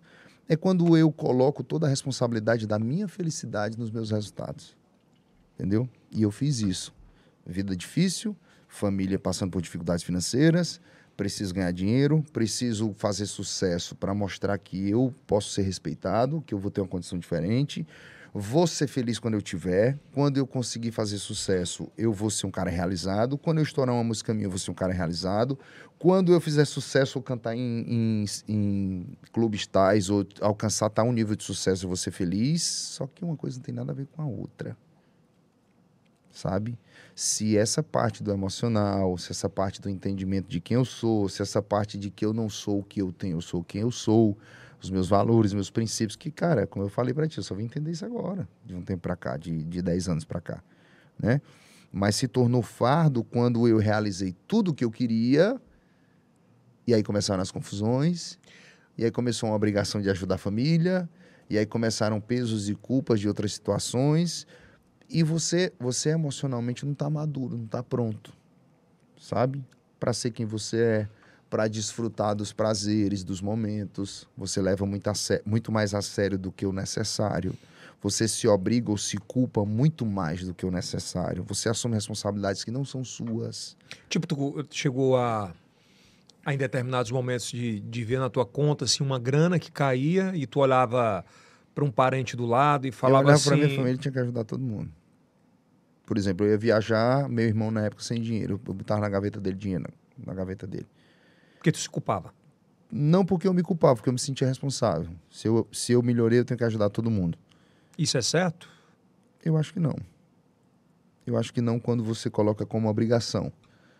sabe? Quando você se culpa não é certo. Quando você faz por prazer, quando é leve, quando você diz assim, vem cá, vamos, vamos se ajudar. Essa Deixa pergunta, deixa eu te ajudar com alguma é- coisa. essa pergunta ela é bem importante, até pela nova geração de artistas que nós Sim, temos hoje, Sim, que é um volume de dinheiro muito maior, sim. inclusive, do que na época. sua época. Com certeza. Ah, Você tem várias fontes. Na época tu certeza. tinha uma fonte, Sim, que era o show. sim. Hoje você tem digital, Digital, show, publicidade, publicidade. show. Você... E eu acho que muda época e geração, mas continua. As dores se repetem. As dores e os problemas. As dores se repetem. Eu acho que é isso, Yeltsin. Assim, é, é aquela frase que eu falei para você, cada um tem a vida que merece, né? Ela resume muita coisa. Eu demorei muito a entender essa frase também. Eu não engoli ela quando eu vi a primeira vez, né? Mas quando eu também começo a ganhar dinheiro, eu entendo que eu tenho responsabilidade sobre o dinheiro, sabe? Eu sempre entendo que o dinheiro ele não é uma riqueza que é só para mim. O dinheiro ele é algo que é me dado para que eu possa também ajudar outras pessoas, sabe? Mas não como culpa, entendeu? Como privilégio. Poxa, tô ganhando dinheiro, eu posso ajudar pessoas do meu lado? Posso. Por que, que tá faltando pro Kilson? Pai, isso tá faltando pro Kilson é um carro. Por que, que o Kilson não tem um carro? Cara, o Kilson não tem um carro, tô dando só, só jogando aqui na mesa, certo? Óbvio. Porque é um cara que é desorganizado financeiramente, porque porque pega o, o salário dele todo e bebe cachaça. Então não é dando um carro pro Kilson que eu vou mudar a vida dele, que eu vou ajudar ele. Kilson, vem cá. Cara, tu já pensou em fazer um tratamento com essa tua bebida? Né? Tu já pensou em fazer um, um tratamento com um psicólogo? Deixa eu te ajudar aqui, vamos junto, vem cá. E às vezes a nossa ajuda está muito mais em estar do lado, em, em ser apoio, em ser amigo de verdade, do que simplesmente chegar com dinheiro. Quando a gente não tem essa maturidade, a gente acha que o dinheiro resolve, você sai botando dinheiro em todo canto e o dinheiro não resolve E o ciclo acaba acaba para você. piorando. Acaba pra gente, aumenta pros outros, a responsabilidade aumenta, a sua culpa fica agora maior. Ah, porque tá ganhando e não tá dando, né? Porque quando era pobre era amigo de todo mundo, agora não é amigo mais de ninguém, não ajuda ninguém, né? Assim. Então eu acho que assim, a sociedade ela não despertou para isso, sabe? Hoje eu defendo muito isso. Eu tô no escritório que a gente tem ali, sei lá, três, quatro cantores, e eu falo, cara, como eu queria ter a oportunidade de acompanhar a cabeça desses moleques. Entendeu? A gente tem alguns exemplos lá que eu fico vendo. Quando eu falo não é só do escritório, mas eu fico vendo, cara, no mercado. A história se repete. Eu fico vendo dizendo assim: esse moleque vai cair. Vai cair, vai cair, vai só esperar. Espera aí, espera aí. E não é cair sobre sucesso, é cair sobre cabeça. Não, é cair sobre cabeça, é cair numa depressão, é cair no uso de uma droga, Não rende é mais. cair num- numa falta de rendimento, é cair, veio, veio, tinha uma possibilidade de dar 100, só deu 40. Entendeu? E quando é que você entrou nesse viés, cara? Porque uma hora você parou de render de alguma forma. Isso. Né? Porque assim, quando a gente falava de Filipão, quando na tua volta pro forró, a coisa que o mercado mais especulava, Darlan tá aqui, ele pode falar até sobre isso, é, mas o que mais se especulava é que tua volta seria Isso. estrondosa. Todos, todos os escritórios colocaram Triunfal, né? né, teve, teve escritório que colocou 3 milhões de, de luva para você voltar internamente. E aí, para entender esse processo, eh, eu quero entender do Filipão, quando você sai da Zabumbada Sim. e vem para o Filipão e faz o Filipão Forró, vem para Moral, depois Isso. Filipão, desse... Hoje eu acho que tu pode falar com muita tranquilidade, com muita serenidade sobre eh, essa pressão familiar que você sofreu Sim, sim. né, e que te prejudicou muito. Que teve esse ato de quase 15 anos, boa parte por conta disso tudo. Né? disso tudo. Na verdade, sim, é, a Zabada chegou num limite também, né? É, é, é isso, é esse... Aquela educação que a gente falou no começo da live, né? Da falta de aprendizado nos relacionamentos, da inteligência emocional, do cuidado com tudo isso, fez com que eu passasse por tudo isso em praticamente todas as bandas que eu passei. Até que chegou um ponto na Zabada que eu disse, cara, não dá pra mim. Não dá pra mim, velho. Eu, eu não vou, não é pelo dinheiro que eu vou ficar aqui, não. Saí Se tu tivesse continuado, você estava onde hoje? na Zabombada? Não, o Zabada tava muito bem. É tanto que o Forró Moral só pegou carona. O Forró Moral foi um projeto que. Mas humanamente, como você estava? Ah, não, eu não, eu não sei dizer porque eu não funciono. Eu não, eu, eu não funciono, sabe? Eu realmente vou de mal a pior. Se É eu- isso que eu tô se eu-. É isso. Se eu não estiver bem emocionalmente, Que você não estava bem. Se tu tivesse é persistido... tanto que eu saí, vamos lá, saí e entrei num novo cenário, né? Não, agora com a família vai dar certo. Pô, tantas decepções, tanta gente enrolando, tanta falta de consideração, tanta falta de reconhecimento, com a família vai dar certo, cara. Quem você colocou nos lugares... Nós colocamos lugares iguais, meus dois irmãos e meu pai. Tá todo mundo na mesma condição, a gente Então, é... quem era quem no jogo? a gente é família, certo? A gente vai administrar junto, a gente cuida junto E se der, vai dar bom pra todo mundo. Se não der, a gente é família, a gente tá junto, cara. Tamo aqui e tal e tal. Por quê? Porque, apesar dessa situação, já tá uma situação boa nas abombadas, quando eu saí, eu abri mão desse dinheiro que tava lá. Desses 10 mil, 11 mil por Por mês. mês. Né? E eu voltei a estaca zero, falando de salário. Meu pai tinha as dificuldades dele, meu irmão as dificuldades dele, Marcelo, meu irmão tentando montar a banda, então tava todo mundo no zero. Tu tinha guardado uma grana? Não, tinha comprado um carro, tava quitado já na época, eu acho que eu tinha, sei lá, 20, 30 mil reais na época.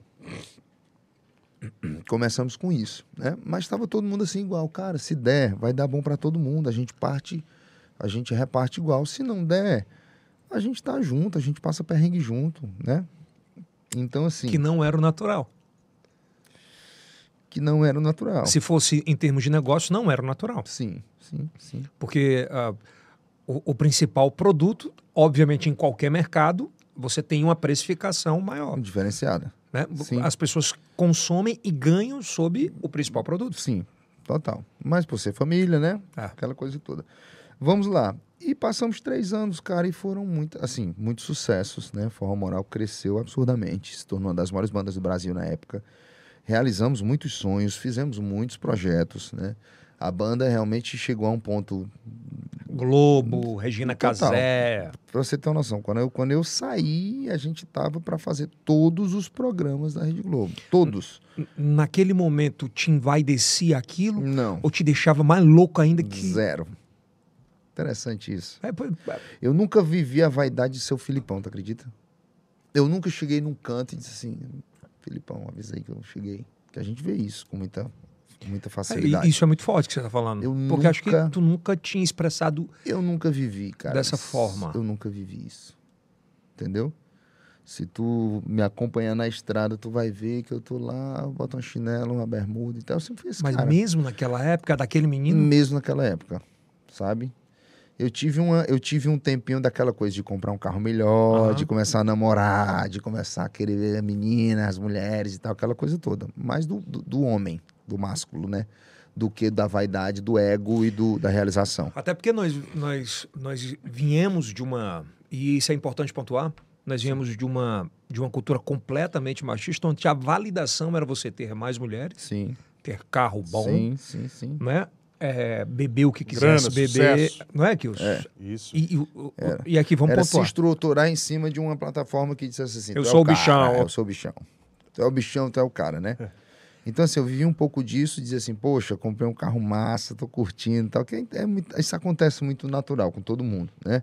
Mas a vaidade de dizer assim, eu sou o cara, eu sou o melhor, Uhum. eu sou o, líder aqui, eu sou o cara que determino, eu sou a voz que faça a coisa acontecer. Se não for por mim, todo mundo vai. Não tinha essa não parada. tinha, nunca teve, Ah. né? E a minha dor é porque não existia um reconhecimento, mesmo não existindo esse tipo de, de tratamento. A- a- esse, é, essa aspas na tua vida de começar a se acabar de trabalhar, Sim. de fazer 20, fazia quantos shows por mês? Chegamos a fazer 30. Quanto, quanto do, do Forma Moral na época que tu falou, Tano? 40 shows. E aí que tu começou a ver todo mundo no teu ecossistema, no teu ambiente mudar de vida Todo mundo dando de vida e tu, e a gente na estrada se matando de trabalhar. Que era tipo, muito... todo mundo quem? Teus irmãos, Irmãos, família, né? Todo mundo. carro novo, Carro viagem. novo, viagem e, e- churrasco e festa e tudo. Só que, só que entende bem assim, eu- a- as pessoas na época criaram, criaram um diálogo que era assim, os irmãos do Filipão roubaram ele. essa Nu- narrativa. Nunca ouvi isso, criaram essa narrativa, diálogo não, se fala certo. Nunca ouvi isso, eu nunca levantei a minha voz em lugar nenhum para dizer assim, meus irmãos me roubaram. Deixa eu te dizer, quando a banda começa a entrar muito dinheiro, lógico que a estrutura vai mudando, certo? Os restaurantes das reuniões são outros, né? A gente vai passar um final de semana num canto é diferente, As o hotel roupas muda, são as, roupas- outras, as roupas mudam. as bolsas são outras. Então todo mundo passou É. a viver dessa maneira, certo? Todo mundo passou a viver os privilégios também do sucesso, que isso também era, né? Chegava à minha vida, com certeza. Mas assim, é, a luta da estrada é muito grande. Ela é muito grande. O preço de estar na estrada ele é muito alto. O preço de estar na estrada, eu vou até dizer assim, principalmente antes, sabe? Hoje, hoje eu já acredito que os artistas eles têm se cuidado de uma maneira bem diferente. Eu acho que já existe um assessor, já existe um produtor. Depois que eu voltei agora pro, pro forró em 2017, você encontra o coordenador da banda e encontra o produtor do cantor. Que não existia, isso, né? Não, na época não existia. O produtor do cantor ele vai pegar uma água pro cara, ele cuida da roupa do cara, cuida do camarim do cara, desce com o travesseiro do cara, entendeu? Existe já um cuidado. Poxa, muito bom, muito legal. Não só pro cantor, mas que todos tenham uma dignidade ali, né? E na época não se existia, era só dinheiro, cara. É, então, tu se, quando tu se olhava no espelho, ah, tu, se, eh, tu, tu se via numa caixa de grana. completamente usado. Completamente usado. Tô doente. Problema. Tô com febre. Problema. Tô com dor. Problema. E tu- tem, tu tem verbalizava isso pra família? Sempre, sempre. E o que é que eles falavam? Cara, cara, a gente tá construindo e tal, e se acalma e vai dar certo, e não sei o quê. Vamos tal. pra cima. É, vamos pra, Eles te privavam vamos por... que nasceu nessa época, vamos pra cima. É, te privavam de, de desejos teus? Não tinha isso, cara. Não tinha isso. Eu não tô falando sobre material. Ah. Eu tô falando de desejos de, cara, eu quero parar 10 Ah, dias, velho. Total, total. Quero parar 10 dias. Não, quero... mas, mas assim, eu, sempre, eu falo muito isso pro Darlan, cara. É, tem gente que é sem noção, certo, Yeltsin? Tem gente que é sem noção. Tem gente que fala assim, ah, o Maranhão é um estado muito pobre. É, cara, é, mas tem, sempre tem uma pousadinha, cara. Sempre- Boa. Sempre, tem uma comida decente. Tem. Tu sabe quando foi que eu vim conhecer? Eu vou falar o que aqui é muito forte. Sabe quando foi que eu vim conhecer o lado bom do Maranhão? Porque com banda eu não conhecia. Porque era só perrengue, era só comida ruim, era só assim, o, o resto. Quando eu fui pro gospel, eu dizia, existe isso aqui no Maranhão, cara. Porque o pessoal tinha um cuidado de tratar bem, de levar num restaurante bom, de botar numa pousada boa. Eu não tô pedindo um hotel cinco estrelas. Tem respeito ao ser humano. Eu não tô falando do resort, eu não tô falando do, sabe, da picanha com. Não, é do respeito ao ser humano. Cara, mas o pior é que quem tomava conta da tua carreira era a tua família, velho. É, mas vira negócio, cara. Vira negócio. Mas como, velho? Vira negócio e o, e o, e o sentimento, muitas vezes, ele, ele, ele precisa ser tratado por alguém que também tem sentimento. Se não tiver, não vai. Então, eles não Mas tinham também não foi a época. questão da falta de profissionalismo que falou e que hoje o forró tá mais profissional? Kills foi, foi muito profissionalismo e pouca humanidade. Que é onde a gente começa a ver de, um, de, de uma. É Vou até dizer, de uma geração para cá, Kilson, as empresas falando mais de humanizar. É, essa é a nova tendência. Humanizar os ambientes. Você chega nos grandes escritórios, tem a mesa de sinuca, tem uma geladeira de cerveja, tem um ambiente que tem até uma rede. Tu tá entendendo? Porque as pessoas começaram a entender que o ser humano ele não é uma máquina, que existe uma. Tem que existir uma compensação, um equilíbrio. Senão não vai. Hoje a gente vê isso, cara. Hoje Naquela época não era. Naquela época não existia. Pelo era menos, um tio Patinhas. pelo menos para mim não existiu. Era assim, cara vai, cara vai. Só pra você entender, eu tive apendicite em Tutóia, no Maranhão. Dor, dor, dor de morrer, dor de morrer, dor de morrer, cara. O cara vai pra uma clínica, vai pra uma clínica, os shows com os ingressos esgotados praticamente lá. Fui pra uma clínica. O médico analisou, todo mundo em cima, todo mundo em cima. E aí, doutor, e aí, doutor? Cara, é o seguinte, é apendicite. Ele precisa ser operado aqui. ou- Urgente. urgente. Ou eu medico ele aqui, ele precisa voar para Fortaleza urgente. Não sei como vocês vão fazer para ser operado lá. Eu só posso operar aqui se aqui, na, a estrutura que tinha lá tinha que abrir. Em Fortaleza já existia a. É porque se tu não ser ficasse na apendicite, ia para o apto- a peritonite, alguma coisa assim, que era muito mais Pronto. forte. Cara, todo mundo em cima. Doutor, doutor, o show tá lotado, os ingressos esgotados, a clínica lotada. Tu pra morrer, velho. Eu para morrer. Quando o médico disse assim, ele não sai daqui. Ou ele é operado aqui, ou ele sai daqui direto para um avião para ir para Fortaleza. E Elton, todo mundo foi embora. O médico me, me medicou. A gente, Teus irmãos? a gente, meus irmãos não estavam lá não. Teus empresários? Empresários, empresários do show, todo mundo. Veja bem, a gente só conseguiu um avião de manhã no outro dia para ir para Fortaleza, um fretado. O médico disse assim: eu consigo medicar ele até ele entrar nesse avião e ir para Fortaleza, mas desceu do avião tem que ir direto para o hospital. Conseguimos fazer isso. Eu passei o restante do dia e a noite todo sozinho dentro da clínica até chegar a hora de entrar dentro do avião. Naquele dia tu se sentiu. Não, uma merda. Não foi só naquele dia, não. Foi muitos Mas aquele dias. dia era o troféu Muitos daquela. dias. Deixa eu te contar outro dia. Um dia, um, um dos dias lá do Forró Moral, eu realizei um grande sonho que foi cantar em Campina Grande, em Caruaru, no mesmo dia. Hum. Eu, cantor de forró, queria ser um cantor de forró conhecido. Eu já estava numa banda que era uma das mais cogitadas do, do momento. A banda faturando muito. E eu cantei nos dois maiores eventos de São João do mundo no mesmo dia. Eu sendo a atração principal dos dois eventos. Então, para mim, era o ápice do, do- do sucesso no forró Consegui. naquele momento. Porra, massa. É. Vamos lá. Primeiro show em Caruaru. A gente veio, não sei se foi do Piauí ou foi de Campina Grande. Cara, A banda não parou para comer, para poder chegar em Caruaru a tempo, certo? A banda não parou para tomar um banho, para comer, para fazer absolutamente nada. Era assim, bora, bora, pega, pega, pega, pega a marmita, todo mundo comendo dentro do ônibus, chegamos. Chegou no trio em Caruaru, o ônibus encostou no trio, uma multidão maior do mundo, a cidade tomada por gente. Eu subo no trio, me ajeito dentro do trio, passo uma água no rosto dentro do trio, não tinha tomado banho, não tinha almoçado, não tinha parado, não tinha feito nada. Deu pra trocar roupa. Só fiz botar uma roupa ali no camarimzinho do trio, subi. Quando eu subi, ah, galera da Globo, eu, eu passei o show todo cantando aqui, e os artistas da Globo, galera da Malhação na época. Hum. Nesse dia bateram uma foto minha em cima do trio, eu com os braços abertos, eu saí na revista Contigo, os braços abertos e tal. Filipão, o maior fenômeno do forró, não sei o quê. Kilson, terminou o show, bora, bora, bora, bora, bora, meu irmão, bora, bora, Campina Grande, não vai dar tempo não, bora. Galera, é o seguinte, ó, não vai dar tempo comer, a gente vai parar num posto muito rápido, vou pegar um sanduíche Tu pra verbalizava? gente. Não, isso, A galera da- isso a direção, não, o, coordena, o coordenador da banda, né? Que era um coordenador que já era do escritório de Recife, que precisava dar conta da operação que foi determinada pro, pro São João. Sim. Bora, bora, bora, meu irmão. Aí eu. Não vai ter banho, não, não vai ter banho. Não vai ter jantar, não vai, não vai dar tempo, não, senão a gente não toca Campina Grande e tal. Fiz um puta de um show lá em Caruaru. Na época eu acho que eram 400 e poucas mil pessoas. Num, num bloco. Cara, na época foi o maior público, assim, da. Loucura, que a gente tinha tocado. Paramos num posto na beira da estrada. Eu peguei a toalha, desci pra tomar um banho, botei a toalha aqui no ombro. Quando eu cheguei no, na porta do banheiro, sabe aqueles banheiros, aqueles banheiros de posto de gasolina que parece que o pessoal faz dentro de um saco e roda assim, ó. Roda. Cara, imundo. Do jeito que eu tava com a toalha aqui, eu digo assim, cara, não vou tomar banho aqui não. Já tava um dia sem tomar banho. Voltei pra dentro do ônibus, chegaram os sanduíches, do jeito que era, a gente tinha que comer para poder subir dentro do ônibus, correr para Campina Grande, chegar no palco lá e subir no palco. Então assim, é, essas eram as condições. Quando eu cheguei em Campina Grande, que terminou o show lá às seis e pouco da manhã, a cidade tomada de gente, não tinha mais café da manhã para a banda no hotel. A banda teve que sair de Campina Grande sem tomar café para ir para a estrada, procurar um canto para tomar Tomar café. café. Tu tá entendendo? Tinha ninguém preocupado com ninguém não, cara. Era assim, vendemos aqui por sei lá quantos mil, vendemos aqui por tantos mil, a gente tem que sair daqui, chegar aqui tal hora. Vou- Deixa eu fazer uma Era pergunta. isso. Se vendesse por 500 mil aquele show, no teu bolso caiu o quê? Cara, deixa eu te dizer o que foi que aconteceu no Forró Moral. Forró Moral, depois de muita confusão, Essa imagem?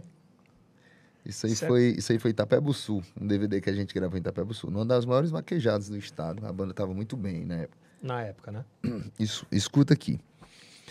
É, foi determinado que eu ganharia 10 mil reais por mês.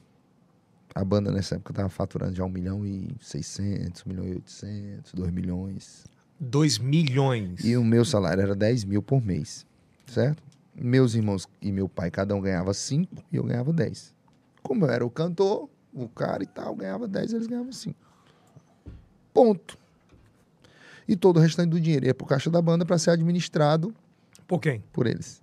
Porque eu não tinha mais como. Eu não, tava, não tinha como estar andando no escritório, não tinha como estar presente. Estava dentro do ônibus 24 horas. Entendeu? Tu ganhava 10 mil na época? Ganhava 10 mil reais. Então, assim, de seis em seis meses, cara, entrou um dinheiro aqui da, do patrocinador tal. Vamos dividir aqui entre os sócios? Bora, 25 mil para cada um. Aí botava 25 mil para dentro. E a banda faturando um milhão e meio, um milhão e seiscentos, um milhão e setecentos, entendeu? Aí chegou uma hora que eu disse assim, cara, acabou. Acabou. Como assim? Acabou, cara. Pra mim não dá mais. A gente já tem. Vai fazer três anos de trabalho. Entendeu? Eu saí das abombadas por causa dessa situação. Não tinha vida, nem tinha dinheiro. Entendeu? Mas tem, uma, tem um negócio no meio disso que eu Hum. acho que te prejudicou muito, eh, que é a válvula de escape para isso. Porque assim, eu não imagino e não entendo o tamanho dessa pressão Sim. se você não tivesse aonde desafogar Sim, ou sim, alguma vertente para isso. E naquele momento foi o álcool. Foi a bebida total. Mas, mas, mas ó como é interessante. Isso, Tu, tu isso sabe que se- tinha muita gente que falava que você cheirava. É, total. Até hoje eu recebi uma mensagem. Como é que tu se livrou das drogas? Eu digo, eu nunca tu tive, nunca usou. nunca tive problema com droga. Nunca. Nunca. Cocaína. Eu vi cocaína quando eu tava no gospel. Hã? Eu vi cocaína quando eu tava dentro do gospel. Aconteceu um assalto. E a galera esqueceu. Esqueceu não. Os ladrões lá deixaram uma bolsa que tinha maconha e cocaína. O poli- O policial abriu e disse assim: Ó, gente, vocês Mas conhecem gente cocaína? do gospel? Não.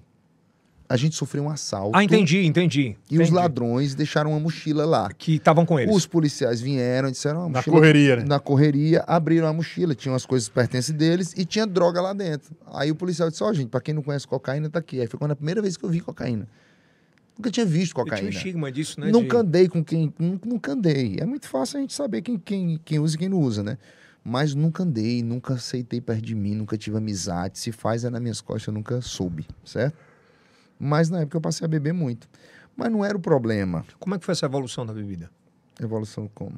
Da bebida. do crescimento. Cara, bebia porque achava legal, bebia porque gostava, bebia para me animar, bebia para poder aguentar dois shows por noite, bebia mais para aguentar três shows por noite, bebia porque não tinha mais tempo de folga. Teve um episódio seu em Teresina que foi muito pontual na tua vida. Pronto, exatamente. A- aliás, tu, tá- tu começou lá no apartamento. É, foi esse responsável. Eu não! Mas olha que interessante.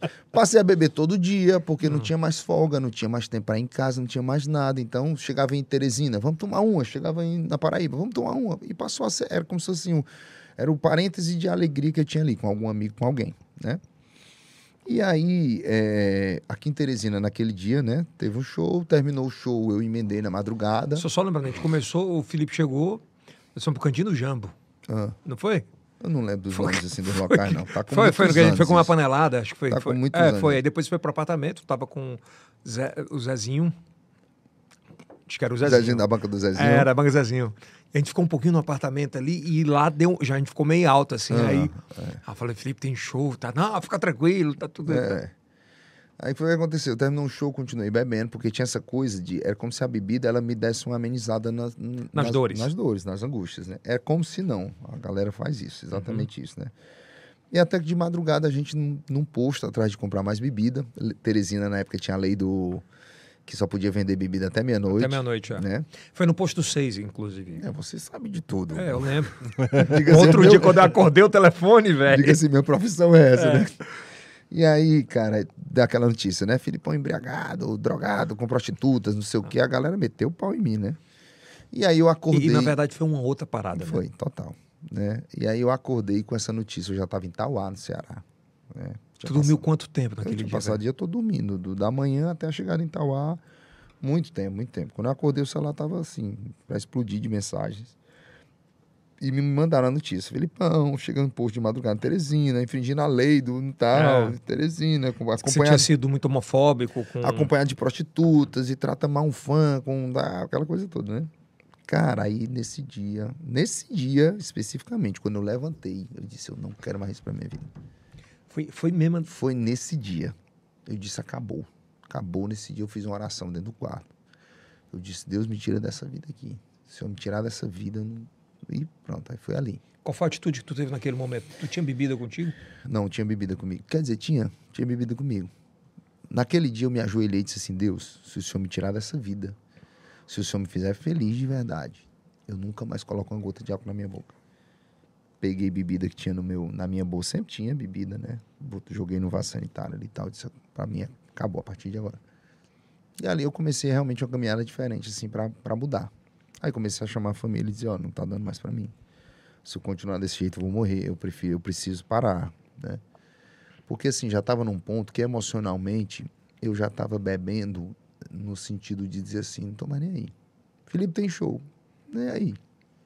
Acho que se tu ficar embriagado, não tô mais nem aí, Foda-se. entendeu? Eu já estava nesse, nesse limite. Aí eles começaram a perceber também?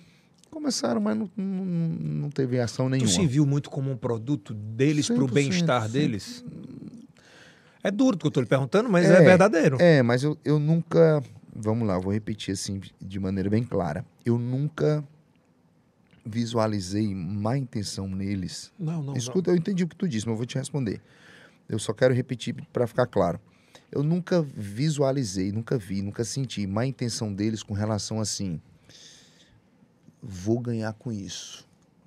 Vou ganhar dinheiro com isso. Vou ficar com- rico com isso. Como, assim, tu é meu produto, eu vou ganhar dinheiro nas não. tuas é- costas. é muito mais viver. M- Aquele mas- momento tava proporcionando. mais o ego, É. a vaidade. Eu era o produto do ego. Entendeu? Eu era, É muito forte é, eu era o filho da Zélia que só me chamava de Filipão.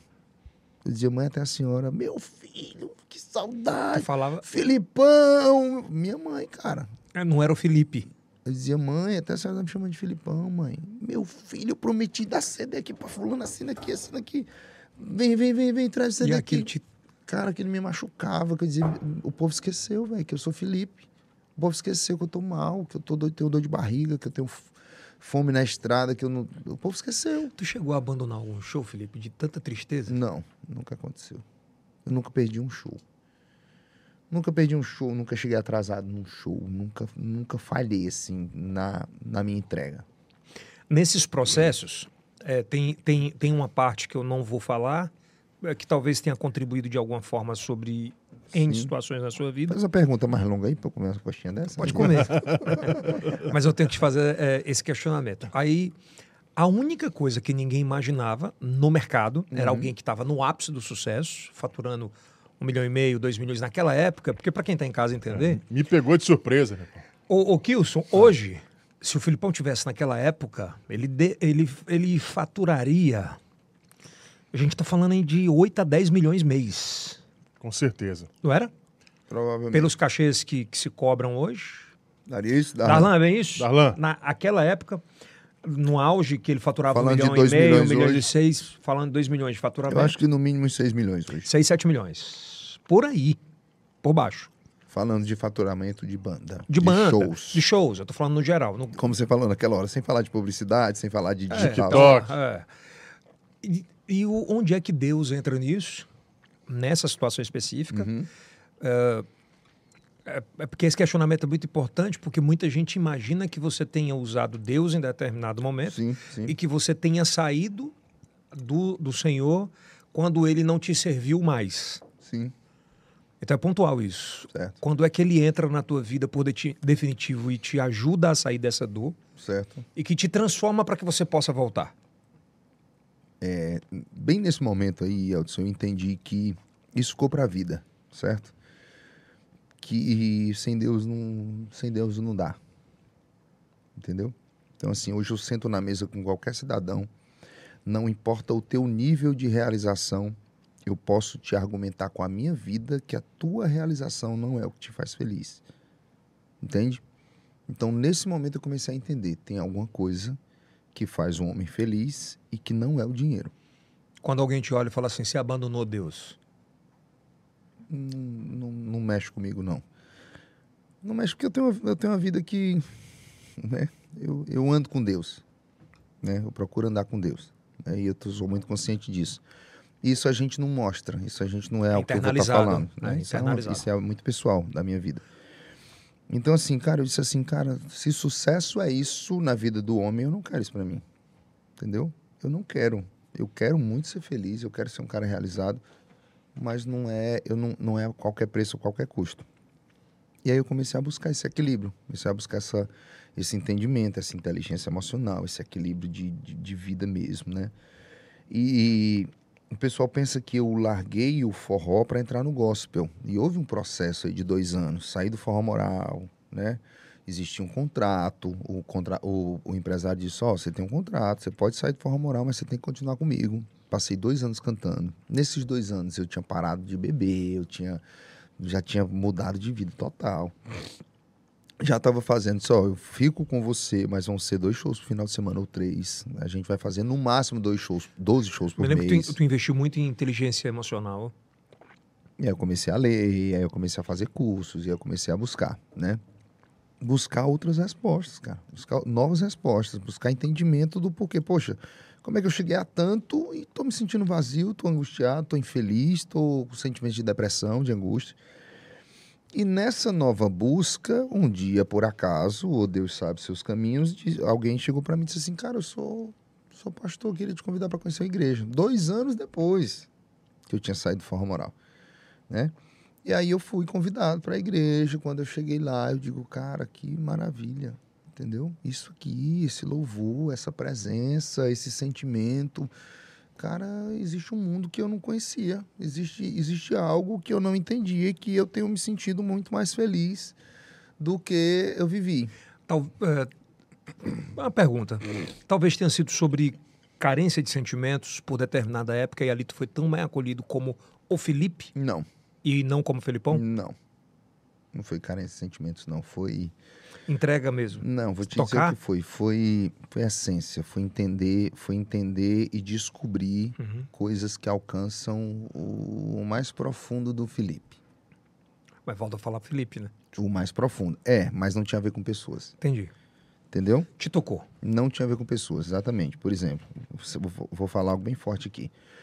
Eu já fui desesperadamente infeliz cantando para 400 mil pessoas. Como eu já fui maravilhosamente feliz sozinho, trancado dentro de um quarto de joelho falando com Deus. Muito forte. Entende? Encontro. Ele te completa. ele me completa. Sabe? Eu, eu parei, Eldson, de, de, eu parei de ser um cara que eu julgo, que eu critico, que eu determino, que eu estabeleço, que eu digo assim, Kilson, você só será feliz se você encontrar esse Jesus que eu encontrei na minha vida, sabe? Minha posição não é essa. Mas ela foi em algum Eu- momento? foi. Na época que eu estava na igreja, eu fui muito assim, sabe? E eu, e eu vivi muito esse diálogo, e vivi muito esse discurso, e vivi muito essa narrativa, onde muita gente dizia isso, mas não vivia isso, sabe? E aí eu volto pro forró em 2017, porque eu começo a entender aquilo que a gente estava conversando lá embaixo, que existe um Filipão que tem um talento, que tem uma voz, que tem um lugar no mercado, sabe? Que tem um reconhecimento do público, foi o que aconteceu em 2017. Todos os escritórios disseram, cara, teu lugar tá aqui, poxa, meu irmão, tu tem talento, tu é nosso, tu tá, sabe? Por que que tu largou tudo? E eu começo a entender que a minha vida com Deus ela é algo muito mais profundo do que o que eu faço para viver, o meu trabalho, o meu ganho. Hoje o a meu... tua vida com Deus é muito só você e ele? Não, pelo contrário. A minha vida com Deus hoje ela é muito íntima, mas ela reflete talvez mais do que eu conseguia refletir antes. É porque tu viveu uma transição muito forte de... Muito forte. Engraçado, quando a gente fala de igreja, né? A gente fala de amor e não de ódio. É, não, E tu viveu uma, uma, uma época, uma parada de É. rede social de ódio. de total. né? Eu não, não tenho ideia de como tu passou por aquilo. É, é aí onde é aí onde estão nossas nossas dificuldades na sociedade, né? Aí você você tocou num ponto que para mim é o que define tudo. Hoje eu sou o Felipe que tem o conhecimento demais, sabe? É o que eu falei, não é qualquer líder que chega para mim para pegar aqui não. Porque eu vivi 10 anos, cara. Eu viajei com os maiores líderes cristãos do Brasil. Eu cantei nas maiores igrejas, eu escrevi dois livros, eu, eu entrava dentro dos presídios para pegar a palavra. Aqui mesmo. Aqui mesmo. Eu lembro que você vinha pra cá. Eu pra cá. tava aqui em Teresina de 15 em 15 dias, Você ficou 10 anos. visitando delegacias e centros de recuperação, então eu vivi lá no fundo do que a galera tá vivendo, certo? Mas a galera não não vivia o amor. Entendeu? Não tô falando, lógico, de maneira geral. Não, tá, tá generalizando Isso, isso, sobre não, tudo. não tô, não tô falando de maneira geral. Mas hoje eu procuro ser um cara que ama. Entendeu? Tu te decepcionou com o gospel? Sim. Sim. Sim. Por quê? Quando fala de decepção é muito relativo, né, Elton? As pessoas dizem assim. não, "Felipe, nem, nem para pontuar A ou B ou Isso, C. as pessoas dizem assim, ó, Felipe, você pretende, você um dia vai voltar. Eu digo, não pretendo. Não foi uma, não foi uma decepção de dizer assim, é, cara, o Yeltsin, eu não quero ele mais na minha vida, eu me magoei com ele. Não é sobre isso, sabe? É entender que o meu louvor é, é, é para Deus. Então, por exemplo, você, você andar comigo, você vai me ver louvando e vai me, vai, vai me ver ouvindo muito louvor o tempo todo. No in off eu já ouvi isso. Pronto. Porque tem um paralelo aí que quando você saiu do forró, o gospel estava muito em alta em Sim. algumas áreas. Sim, sim. E há quem diga, ou há quem falava na época que. Não, ele começou a declinar, ele subiu. Deixa eu te dizer uma E é, coisa. bom- é importante tu pontuar Isso, sobre isso. Eu fui convidado para fazer sucesso no gospel. E eu disse, eu não quero isso. Eu não tô aqui para isso. Tu entendeu? Então, cara, tu vem- era para ser um, um- Eles te chamaram Ah, para Total. Total. te colocar na prateleira de pop Total. para vender, e eu vender, disse vender. assim, é isso aí. Eu saí, eu saí do forró por causa disso. É isso aí. Se ele te colocar como show, mega. Eu- Tudo. O cara vem pra cá, que aqui tu assina um contrato, tu vai representar aqui nossa, Mais do que no forró? nossa de instituição. valor? Não, eu tô falando de, eu tô falando de comportamento, tá ligado? Eu tô falando de comportamento. Eu acho que mais não. Talvez. Porque é um mercado muito forte também. É porque as pessoas não entendem, quem tá do outro lado não entende. O mercado. Va- vamos falar assim, é tão bom quanto. Ponto. Pronto, certo? Pronto, é tão bom. Vou, vou até acertar isso aí. Falando de dinheiro, é muito, é muito parecido. É qualitário. Isso é, pronto, é muito equalitário. Só que falando de comportamento também é muito equalitário. Falando, falando de estratégia também é muito equalitário. E onde é que Deus fica nisso? Fala... Pois é. Falando de. Falando de, de, de, de atitude, de estratégia, de mercado, de venda, de tudo, é muito parecido. Ah, alguém vai dizer assim. Ele tá falando mal do gospel. Não. Não é? Aqui embaixo vai estar no comentário. É. Tu não vai estar falando. Veja bem. Veja bem. É, eu, eu muitas vezes estava em momentos de oração e eu. Vai ficar à vontade. Calma aí. Dois chutes nessa mesa aqui, Kilson. Desculpa, viu? É do Kilson. Eu muitas vezes estava em momentos meus, né, de, de oração com Deus e tal, e eu escutava louvores assim tremendos que, que eu chorava, que marcavam minha vida e tal, essa coisa toda. E, e o tempo passava e tal, e eu tinha a oportunidade de conhecer aquele cara, aquele cantor. E eu ia conversar com aquele cara dizendo assim: Meu Deus, cara, tu, pra mim é um. Que oportunidade, Tu é, né? um, tu é uma bênção de Deus, cara. Entendeu? Eu te escuto, eu choro escutando teus louvores e tal e tal. Quando eu ia conversar com o cara, o cara não tinha nada de. nada de anjo. Não tinha nada de anjo, Yeltsin. Caraca. Então entende aqui uma coisa. O homem ele não tem direito de julgar o outro, porque o que muda de mim para você é o meu pecado e o seu. Eu talvez tenha pecados que não são seus e você tem os seus que não são os meus. Os dois não agradam a Deus. Só que a própria palavra Uhum. fala que não existe nenhum sem pecado. Ponto. Não existe nenhum sem pecado. Ponto. Então faz assim, cara. Cuida dos teus. Cuida dos teus e me ajuda me amando para que eu possa me tornar uma pessoa melhor, porque eu preciso ter consciência dos meus para tentar mudar também. Ponto. Entendeu? Hoje o Felipe é um Felipe que tá investindo, tá trabalhando, tá na estrada, a gente tá lançando coisa nova e vem, vem forró e vem DVD agora em maio. E o pau vai quebrar, e tem forró, e tem tudo, mas se tu vai me acompanhar profissionalmente, também para cima, se tu acompanhar na minha vida, Eu vejo que tu faz tuas lives e tenta Cara, se tu me a- a acompanhar na minha contribuir vida, com alguém. tu vai ver um cara que tá procurando ser um cara melhor. Total. Que não tem o direito de falar na vida do Kilson ou da tua. Eu não tenho, porque eu sou tão pecador quanto. O julgador não é você. Não sou eu, acabou. Se eu É. puder te ajudar, eu te ajudo. Se eu a não vida puder, é não. só lidar. Hum? O que você... Dá, dá é, pra- bem, bem Oferece isso. pra ela. E Felipe, e aí a gente já fez essa pergunta antes sobre forró, quando é que você decide ir pro, pro gospel? e qual é o dia que tu disse assim, não dá mais pra mim aqui? Eu me lembro, No, no gospel? é, eu me lembro um dia, acho que foi o Fábio que me ligou. vai, vai a entrevista mais completa da minha vida, viu, gente? É, eu acho que foi o Fábio que me ligou e falou assim: Falei, El, é, eu chamo de gordinho, gordinho. Eu acho que o Felipe vai voltar. Acho que vocês estavam no, foi, tava no jantar e pela primeira vez tu tinha pego o microfone e tinha voltado a cantar um forró. Acho que tava Ah. numa, numa. Tava em família Isso, e tal. na casa da minha avó. Era um negócio assim, tu pegou e, e ele disse, eu vi o, o olho, o olhão brilhar de novo e tal. E o problema é que ele tem olho pra caramba, né? Ah, consegui enxergar com É, facilidade. como é que virou o dia? Cara, você é um cara maduro o suficiente para entender que nada acontece de repente. É acumulativo. né? Nada Total. acontece de repente. Ah, me separei, foi de repente. Não foi de repente. Ah, quebrei, não foi de repente. Ah, eu saí do... do- Não foi de repente. Cara, sabe, você vai construindo, você vai entendendo, você vai visualizando, você vai dizendo, cara, isso aqui, poxa, será? Né? E você passa por outra situação e você diz, poxa, tão frustrante isso aqui, cara. Aí você passa por um outro conflito, você diz assim, poxa, é isso mesmo, não imaginava que isso aqui era desse jeito. E aquilo vai virando uma somatória de experiências que você diz assim, cara, quando eu vim pra cá, eu entendi que isso aqui era diferente. Mas se for pra ser igual, eu prefiro fazer minhas escolhas e estar com. Até tá com pelos a traumas do passado, né? Eu prefiro estar com a consciência tranquila diante de Deus e. Tu Sabe? sabia do tamanho do, do que tu ia enfrentar? Cara, eu não penso nisso quando eu entro na luta, sabe? Porque eu passei por isso de maneira muito forte também lá atrás. É. Então já estava eu- calejado sobre Quando eu isso. saí, é, eu sou um cara que eu sou meio. A minha vida, como você falou assim, é feita de atos mesmo, né? Então eu passei por, por situações que. Eu já tinha ouvido falar sobre nômade digital, ah, mas nômade emocional. eu Nômade Me explica o que é um nômade o nômade é onde você está ali para. o nômade digital, ele vai para onde ele tem, onde ele consome, consome, consome Uhum. até aí. Hum. até ir para outro lugar. A primeira vez que eu vi, eh, esse bate-papo é muito extenso, é muito bacana. Ah, É um nômade emocional mesmo, de dizer assim, eu vivi essa emoção aqui, eu fui até onde deu, Até não onde dá deu. mais, isso. vou para cá, até Fui onde até deu, meu não limite, deu. Isso, isso.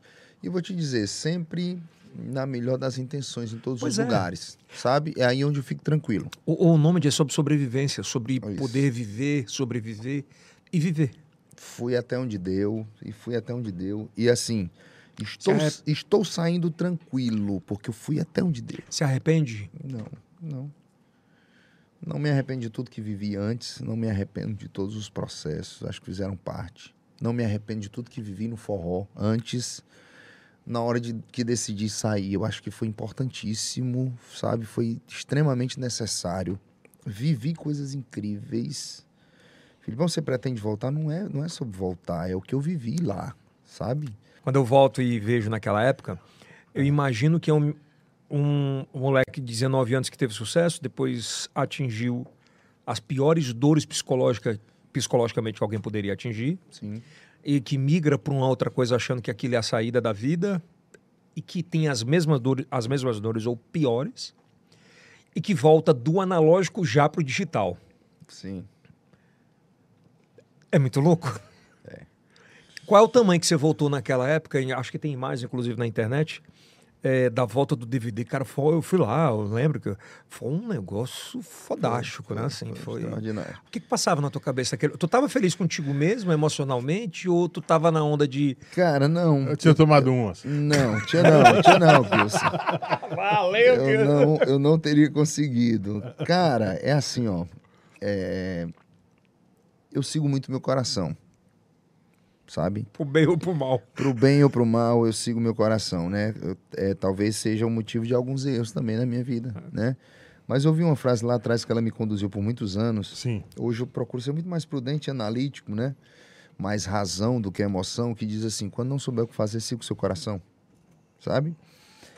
E, e deixa eu te dizer, independente de você fazer toda a análise possível e acertar na sua escolha, isso não garante que você não vai ter problemas e nem dores. Sim. Então eu prefiro considerar assim, sabe? E eu escolhi sair, vivi, vivi muitos acertos. Presta atenção, o Felipe não saiu do forró porque se arrependeu do forró, não. O Felipe saiu do forró porque chegou no limite. Acabou aquele ciclo ali, entrou no gospel, depois de um tempo, né, e tal, e tal. Não é porque você fracassou no forró. Não, vivi coisas maravilhosas também, cara.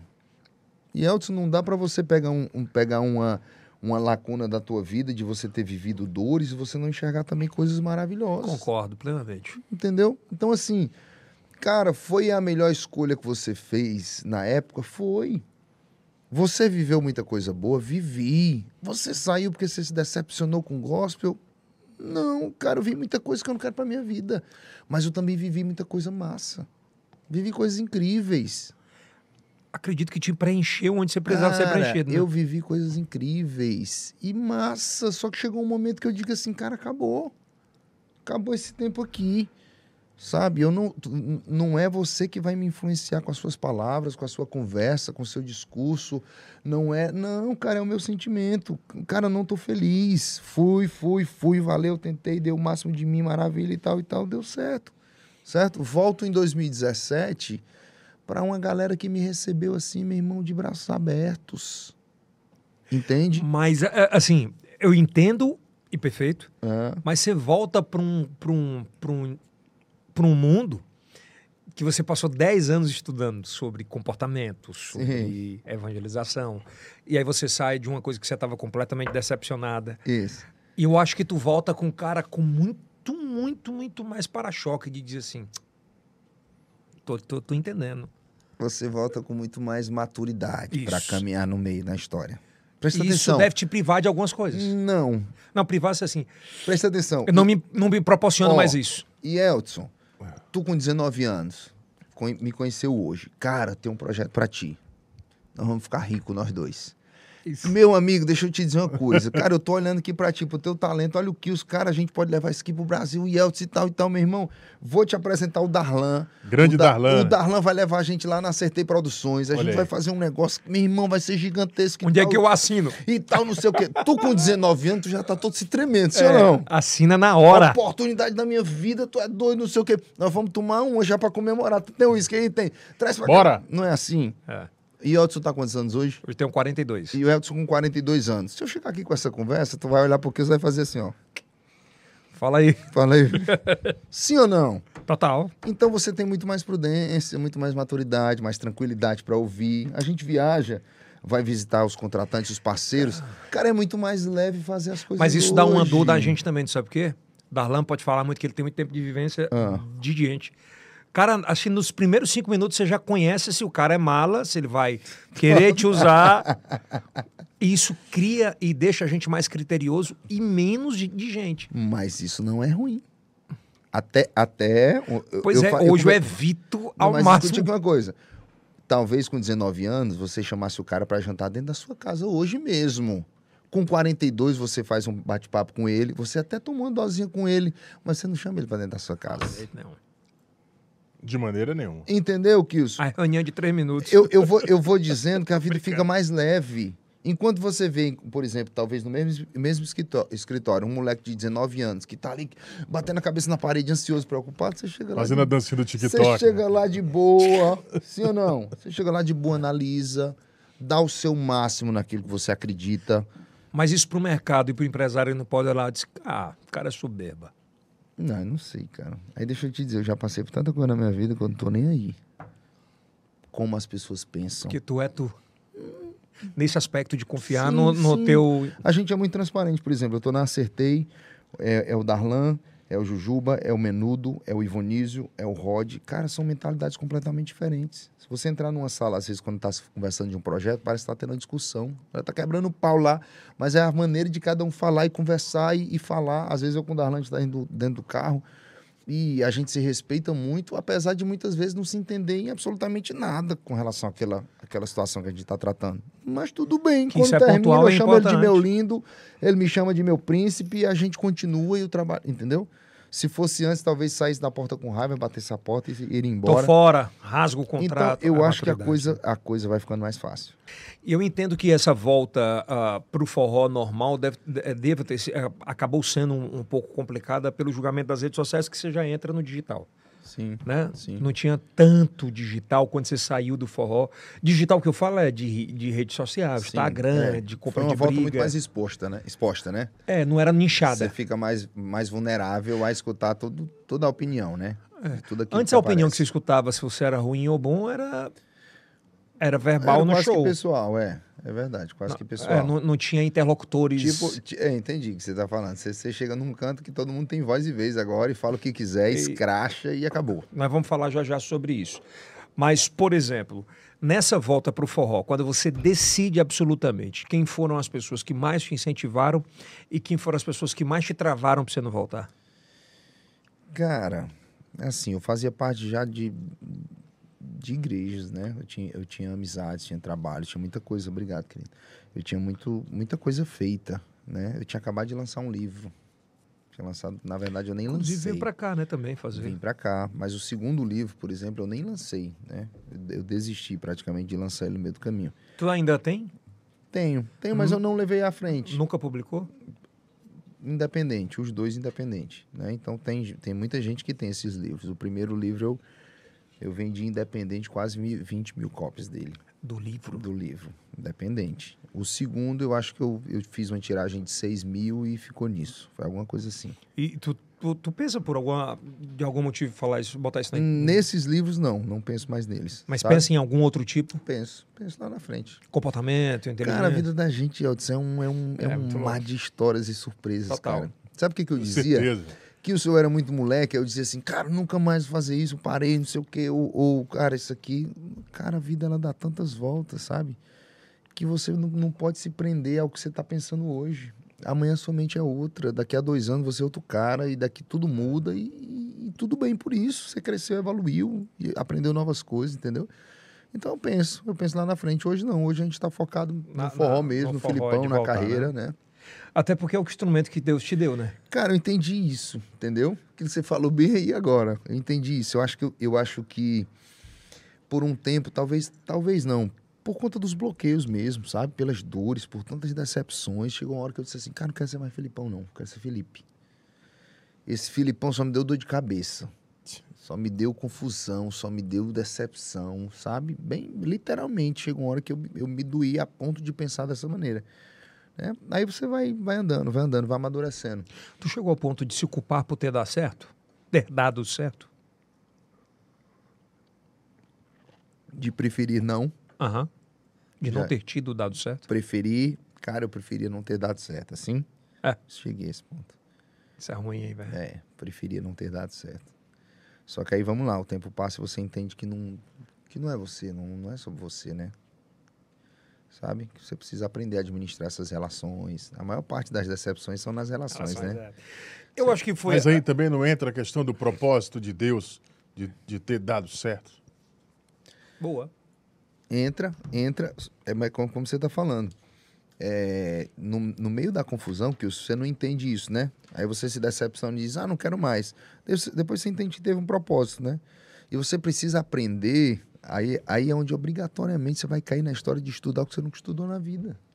Você vai ter que aprender, cara, sobre inteligência emocional, sobre, sobre relacionamento, sobre comportamento humano. Vai ter que fazer isso. Eu vou, Sabe? eu vou usar em dizer que a maioria. Se a gente. Tro, é, vai lá, se a gente colocar de 0 a 10, 7 comportamentos emocionais familiares, eles são completamente deturbados e problemáticos que atingem diretamente Sim, os filhos. sim. São 100%. poucos os que, que, que- E aí o pior é que você aprende na dor, né? Aí esse processo E que atinge é... todas as áreas da vida. Todas. Absolutamente Atinge todas. todas as áreas da vida. É, eu acompanho o Felipe há, há 20 anos, né? Tem hora que a gente um pouco se espaça, tem hora que a gente se curta mais, mas talvez seja um registro audiovisual como nunca ninguém tenha visto, assim, Ah. de uma forma muito... É, aqui é profunda, Como é que o que o senhor né, disse? detalhada. Imersiva, que é um confessionário. Nós vamos agora barra digital. Mas é verdade, É, é isso. é porque é puro, é verdadeiro. É. Então flui. E as coisas vão É acontecendo. legal. E a gente tem essa amizade, né, É, cara? já- Você- já você- quebra Você isso. vivenciou muita coisa, a gente já começou tantas coisas, né? É. A gente, como amigo, já. Ah. Que nem diz aquela história, eu choro, tu chora. A gente É. já, já chorou junto no sentido de, de Não, de compartilhar desabafou, dores, é, né? Então- desabafar então, a gente fica mais à É vontade. Assim, é, é, tem algumas coisas que, obviamente, eu não falo pelo respeito, pelo carinho e Sim, pelo amor sim, que eu tenho ao Felipe, sim. que pode prejudicá-lo de uma forma ou de outra. Mas eu entendo uma das maiores dores que ele tem, eh, que não pode ser revelada por N situações, mas talvez que tenha mais o prejudicado em termos emocionalmente. Sim, sim, sim, né? sim. Olha que interessante, né? Eu, eu sempre considerei isso. Aí, é- aí vai vir na maturidade, né? Eu tô fazendo 40 esse ano, pô. É. Vai vir na maturidade. Aí você entende que a pessoa que mais te prejudica é também a que mais fortalece. Já parou pra pensar nisso? É. A pessoa que mais te desafia, ou as pessoas que mais te desafiaram na vida, foram as que mais te ajudaram a se tornar forte. Vê bem, de, de quatro anos pra cá, eu sou outro cara. E sou muito feliz com esse cara que eu tenho me tornado. Muito cheio de defeitos, ainda com muita coisa a melhorar. Mas sou feliz, cara. Tu acredita? Coisa que tu não era. Coisa que por muito tempo eu duvidei, coisa que por muito tempo eu me perdi. Mas eu, eu- e, e tenho estado feliz com quem eu tenho me tornado, que eu tenho visto que é um processo diário, certo? Mas eu sei que essas pessoas fizeram parte disso. Aí é onde entra a história da maturidade, você diz assim, cara, eu preciso até agradecer a essas pessoas.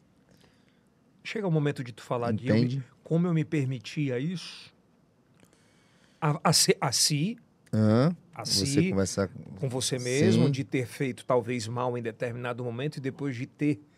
É, dizer assim, por que, que eu tolerei tudo isso? é, tipo isso. 100%. 100%. Por exemplo, hoje eu sou um cara que não tolero muita coisa. É isso que eu ia chegar. Hoje eu sou esse cara, eu não tolero muita coisa, certo? Não é em eu relacionamentos também? Não é que eu seja intolerante, certo? Você se valoriza muito mais. Não é que eu seja intolerante, sou tolerante, converso todo tipo de pessoa, converso, abraço, brinco, amo, beijo, sabe? Mas quando são coisas que dizem respeito ao, ao a, a eu ferir quem você é, aí eu não, aí eu não A- tolero a mais. Rilmara, minha esposa, ela fala um negócio que, assim, que mudou muito a minha vida, né? Ela fala que... é, ela fala, eu não aceito menos do que eu mereço. Pronto. É sobre isso? É sobre isso. Entendeu? E eu fui muito tolerante. Só que para entender o quanto eu falhei nisso, eu precisei de alguém que me machucou muito nisso, ou de, de algumas pessoas, ou de situações. Entendeu? Então hoje eu digo assim, cara, graças a Deus que eu vivi tudo que eu vivi, porque hoje eu não passo mais pelo que eu passei. Tem, nesse aspecto ainda, tu tem alguma mágoa muito gigantesca na tua vida que tu acha que só o tempo consegue resolver? Não, Ou uma dor não, não. tá completamente resolvida? Tá, tá. Agora é assim, Yeltsin. Sabe o que, que eu entendi? Que a gente precisa aprender a conviver com isso de maneira a, a todo dia tratar, sabe? Porque, por exemplo, ó, vamos falar de um assunto aqui que é o que você não queria tratar, mas eu vou só abrir um parênteses para entrar e depois sair. Você só quer em quem lhe quer? Hã? Eu só amo quem me ama. Por aí? Sim, sim. Eu não faço hoje questão de estar com pessoas que não fazem questão de estar na minha presença. Tu implora por amor? Não. Já implorou? Não, já implorei. Já implorei. Já me sujeitei a situações assim terríveis. Sabe? Com medo, sabe? Por carência emocional, por carência afetiva. Sabe? De ser maltratado e você dizer assim: Poxa, mas se eu sair daqui eu vou ficar sozinho. E será que um dia eu vou encontrar alguém para ser feliz? Já vivi isso. Caraca. Já vivi isso, né? E assim, é, é muito fácil quando eu digo assim, é, cara, cara, o Kilson fez algo comigo e perdoei ele. Tirei ele da empresa, ele não trabalha mais comigo. Kilson, vai ver tua vida, cara. Te perdoo e tal. O Kilson sai daqui do meu ecossistema, nunca mais eu vejo o Kilson. Tá perdoado, tá resolvido, tá limpo, a feridinha tá, tá sarada, curada, daqui a pouco nem casca tem mais, tá tudo perfeito. E quando o Kilson é uma relação de permanência, Familiar. quando tu tem alguém que te magoa todo dia e tu não pode dizer assim, você vai deixar de ser meu pai. Você vai deixar de ser minha mãe, vai deixar de ser minha, minha filha, vai deixar de ser minha. Né? Quando você tem, por exemplo, um, um- um divórcio. Divórcio é, uma- é um. Eu sempre falo, o divórcio ele é, uma, ele é um exercício diário de perdão, cara. Porque é uma relação que, apesar de não se fazer mais junto, presente, é uma relação obrigatória para a vida toda. E tem Entendeu? uma parada que é muito forte que você não deixa de ser pai. Não tem onde correr, então é exercício de perdão todo tempo. O Kilson, eu posso dizer assim, não conheço ele, não tenho relação familiar com ele, cortei minha relação profissional com ele, tchau e bênção. Cara, vai lá, Deus te abençoe, te perdoa de tudo, me perdoa também. Quando eu tenho essa relação obrigatória, tu é meu amigo, meu irmão, eu não consigo me desfazer da, te- da, da minha vida, né, da tua vida. Eu te perdoo hoje, amanhã tu me machuca de novo. Mas aí não falta, entre as Tem? duas partes, de uma ou de outra, uma palavra chamada amor, Deus Não. e entendimento? É, falta, falta. Mas, por exemplo, eu tenho amor, tenho Deus e tenho entendimento. Você não tem. Qual é meu papel? Ter amor, ter paz e entendimento. É isso. Só que é um exercício muito mais difícil, concorda? Concordo. É, é aquela relação que eu cortei e nunca mais eu vi, O acabou. perdoar, Felipe, é muito difícil. O perdoar é muito difícil. Mas quando se perdoa, E quem mais te ensina sobre perdão? as dores. Quem mais te machuca. É. Eu aprendi isso. Então eu tô, eu tô, eu tô meio que ficando um expert. Porque eu já entendi que o perdão não é sobre você, é sobre mim. Eu preciso te perdoar. Eu preciso te perdoar, cara, para eu prosperar, para eu estar em paz, para eu estar feliz, para eu estar pleno. Eu preciso te perdoar. Mas, mas não merece. Não é sobre você, é sobre mim. Amanhã tu me magoou de novo. Eu preciso te perdoar para que eu esteja feliz, pleno. E Pra... até quando vai isso, cara? 70 vezes 7. cara não consegue. Ponto! É, 70 Acabou. vezes 7. 70 vezes 7. Acabou. Cara, mas tem que ter muita resiliência. Tem, Até para não fazer besteira. né? tem, Consigo e com os tem, outros. tem. Quando, eu falo, faço, quando eu falo que fazer besteira não é fazer algo contra você, Sim, mas fazer algo que possa prejudicar sim. você futuramente muito gigantescamente. E tem uma parada muito mais forte, né? Quando você é anônimo, não que seja mais tranquilo você Sim. errar, mas você erra e o erro é só seu. Isso, isso, isso, isso. Nada é divulgado, né? É, na- nada, nada é só seu. quando a gente é público, tem essa coisa toda, né? Você tem que ter muito mais cuidado. Mas Hoje eu- tu- é isso. Hoje tu se preocupa muito mais com isso, menos com isso? Com o quê? Com anonimato, qualquer com- tipo com a publicidade, é, com de, a- de repercussão sobre. Tipo, tu teme ou tu enfrenta? Cara, hoje eu evito. Nem temo, nem enfrento, eu evito. É, por exemplo, é, eu não fico pensando nisso o tempo todo, mas quando aparece eu procuro, Retrair é, pra. sabe? A gente para de Pelo discutir. processo A de- inteligência, É. né? A A inteligência. gente para de discutir, É, é a cara, para de quebrar cabeça, você vê que não dá em nada. Você vê que quando duas pessoas discutem, as duas saem cada vez mais convencidas dos seus próprios argumentos. Então, eu e você vamos discutir aqui, vai, grava tudo aí. Só pra potencializar. né? Grava aí, grava aí. É, cara, quando eu penso muito que é perca de tempo você tentar mudar a percepção de alguém sobre Não. você, que ela nunca Não, é, é perder Não. tempo. E qual é a coisa mais valiosa que a gente tem? não, não é, É o tempo. é o tempo. É o é. tempo, enfim. E Por a paz. Que nós vamos gastar agora tempo com carreira. Por favor. Bora lá, hein? Vamos falar agora do Filipão 2.0. Daqui não é mais Felipe, agora é Filipão, né? Sim. Cara, quando você volta, faz aquele estrondo todo e tal, e houve um erro de percepção ali naquela volta? Cara, não houve erro, não. Houve aprendizado. Presta atenção. Filipão anuncia que vai voltar pro forró. O mercado todo entrou em. Sabe a Bolsa de Valores? Quando. Ah, eu, Os caras botaram três pau é, pra três eu mil. falo isso assim, brincando, sem, sem vaidade, né? Foi uma confusão mesmo. Sabe? Foi uma confusão. Eu fui chamado em todos os escritórios. Eu fui me reunir com a galera, a galera botando Porque tu proposta. saiu no ápice. Isso foi muito legal, fiquei muito feliz Ah. com, com a recepção da turma e tal. Só que assim, um desafio, velho, pra quem pegasse. O cara passou 10 anos, tu tá entendendo? O Uhum. cara passou 10 anos. Eu vou lhe ser muito sincero, eu passei 10 anos sem ouvir forró. Entende? Eu passei 10 anos sem andar não em ouvia nada. sem andar em festa, sem ouvir forró, sem olhar para o mercado, sem estudar o mercado, sem nada. Então eu já estava de costa para o mercado. Aí eu venho para tua mão, tu vai ser meu empresário hoje. Tu tá pegando um cara que fez história, que tal, era um fenômeno na época, mas pa- passaram-se 10 anos. Os meios mudaram, as plataformas estão tão diferentes.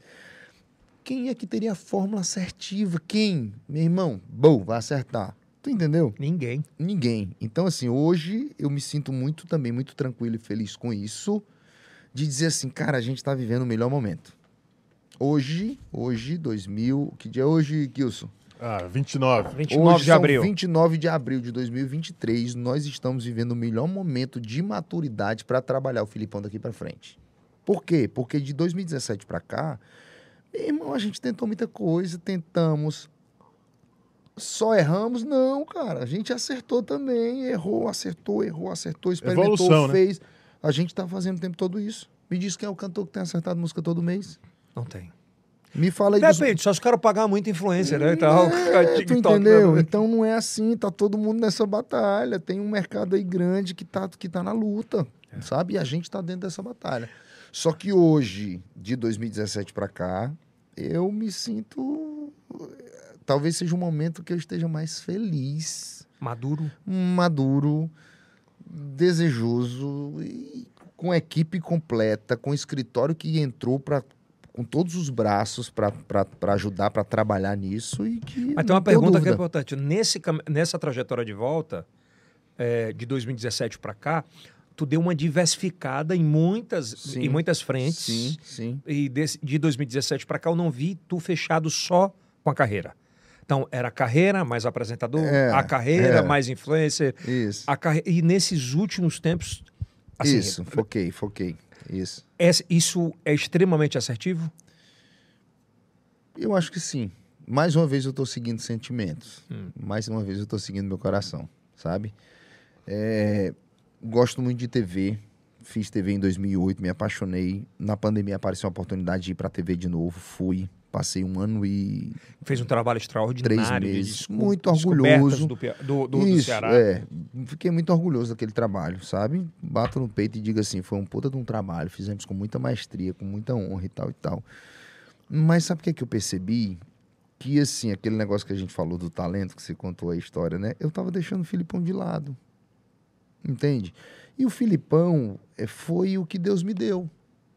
Entende? Foi a benção dele. O Filipão disse assim, cara, aí Felipe Aragão Gugel, tu campinense aí, vai morar no Ceará e tal, eu vou te dar um, eu vou te dar, eu vou te dar uma estrela. Essa estrela é o Filipão na tua vida. Com essa estrela, tu vai cantar nos palcos, tu vai alegrar as pessoas, tu vai, tu vai influenciar a vida delas. Naturalmente, a gente influencia, né? Tu vai se comunicar bem, tu vai cantar bem, tu vai dançar, tu vai brincar. Cara, seja o Filipão. Só que por tantas lutas que eu vivi, né? Eu disse, cara, não quero esse negócio desse Filipão, não. Eu quero, esse, quero ser Felipe.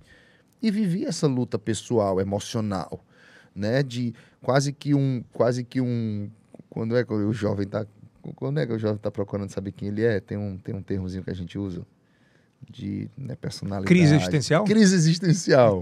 Pronto. Quase uma crise existencial. Não quero ser eu Filipão. Eu sou Felipe ou sou Filipão? Eu sou Peraí. Felipe, eu sou Filipão. Vivi isso naturalmente, né? Vivi com certeza. E todo, todo esse tempo foi de muita maturidade.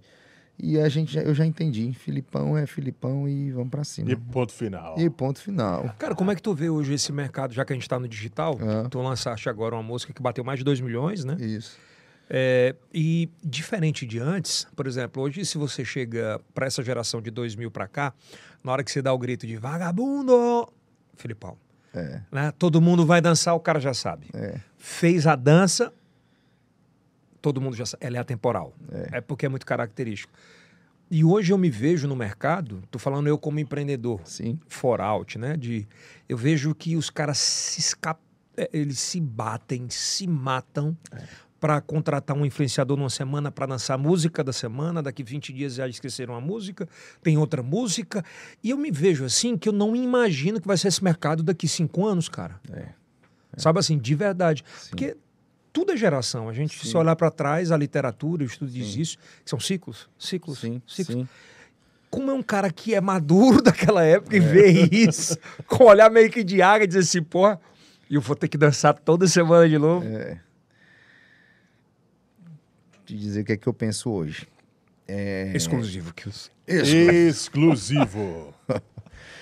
Cara, essa loucura e essa ansiedade, ela vai se tornar cada vez maior essa velocidade por respostas, ela é inerente a essa geração. Tu tá falando ela... só do TikTok, não? Eu tô falando de todos os meios de comunicação, plataformas digitais, música ou qualquer outra coisa. Né? A gente está numa geração que quer respostas muito mais rápidas do que em qualquer outro tempo. Sim ou não? Sim. Sim ou não? Música também tá do mesmo jeito. Mas elas vão embora mais rápidas também. Vão embora mais rápidas também. E quando você fala de ciclos, você vê que a coisa roda e volta para onde? Mesmo ponto. Volta para o mesmo ponto. E eu acho que a gente tem uma, tem uma virtude que é muito grande, que é muito. A gente precisa trabalhar isso, é o que a gente tem conversado nas nossas últimas reuniões estratégias, estratégicas, que a gente, a gente tem uma personalidade. Tá ligado? Podem surgir mil cantores por dia, mas tá todo mundo tentando fazer mais do mesmo. Sabe? falar de uma carreira é diferente de falar de uma música que estoura essa semana, que semana que vem você não sabe o que, vai ficar. Então a gente está vivendo um movimento no forró muito bom, muito positivo, que você vê as bandas que têm marca, que tem nome, que tem história, estão todas em alta novamente. A coisa está voltando, bateu lá no teto. Aquela história da, ó, deixa eu fazer a dancinha aqui, ó, aquela história de fazer assim, assim, assim, assim, deu no teto, cara. Felipe, isso vai se acabar? Não estou dizendo que vai acabar, mas estou dizendo que a coisa já. As bandas já estão voltando de novo. Você está vendo limão com mel, calcinha preta. Vamos, vamos entrar no. Vamos, vamos puxar um, um player ah, gigante. Ah. Vamos falar de Wesley Safadão. O Wesley, ele. ele o, acredito que seja isso. O Darlan pode até me falar se eu estiver errado, mas o maior ticket prêmio dele hoje é o, o TBT. O, o, TBT do Safadão, um deles. Né? Tem o Garota VIP, tem o TBT. Mas aí ele traz a Tati Gell, Vamos começar falando do repertório dele. É, não, só, só com Ele traz um contexto um repertório. É. Passado. De, de, TikTok, não? Não, passado. Passado. É. E o restante que você tá falando? É, é, isso aí. Ele traz a Tatiguel, agora traz a Valkyrie, que é esse grande sentimento do, do, dos anos 2000. Aí a gente vê Limão com Mel revolucionar novamente. E ele é o maior player de forró do Brasil, sim ou não? Sim, sem sombra de dúvida. Indiscutivelmente. Então, e todo mundo que surgiu nessa geração TikTok é, é meio que alguns ficaram em app, assim, muito forte. Sim. A gente tem Mário Fernandes, que é um, é um player assim, bem diferente do mercado, que, que é uma outra proposta. Sim. Mas dessa galera, a galera tá meio que ressurgindo. Sim. É, pelo, é pela a gente vai falar de novo pela ansiedade. É a galera que gosta, é ansiosa para relembrar aqueles momentos. Não, não é isso não. Eu é, acho é a label eu ou acho- não? É o que é bom fica. o que é bom fica. Nostalgia? O que é bom fica. Não, não é nostalgia. Mas não é duro que você tá falando? O que é bom fica. Hã? Não é duro? Cara, não, presta atenção. O mercado, Yeltsin, ele sempre vai ter espaço para tudo. Entendeu? A gente tem o melhor restaurante de Teresina e a gente tem um panelado na esquina que serve também as pessoas e todo mundo ama e é relativo falar do que é bom. Né? O que é bom para mim pode não ser para você, concorda? Concordo. Mas o que eu tô falando é que assim, um trabalho bem feito, uma música estruturada, uma carreira pensada, é, o, o cantor que ele conseguiu é, criar uma discografia, ele vai permanecer por mais tempo, sabe? Essa semana eu tive uma reunião com a, com a editora Sonzon, lá, os meninos lá da- do, do Mastros com Leite, entendeu? As meninas estavam lá, as duas meninas, Lívia e, e Rebeca, dizendo assim, sabe o que, que eu mais aprendi na minha vida com meu pai? Foi que o mercado ele foi mudando e ele bateu o pé e disse assim, Mastros com Leite, é isso aqui. E o mercado foi mudando, e o mercado foi mudando, e ela dizendo lá, a Rebeca dizendo, e eu vi meu pai dizendo assim, Mastros com Leite é isso aqui. E você vê Mastros com Leite hoje cantando em cenários modernos, fazendo DVDs com linguagens modernas, a... vendo as menininhas bonitas, a- a- cantoras novas, jovens, meninas bonitas, mas ele manteve a essência do- dele. Essa essência, para mim, é o que, que Estica permanece. o É o negócio. que permanece.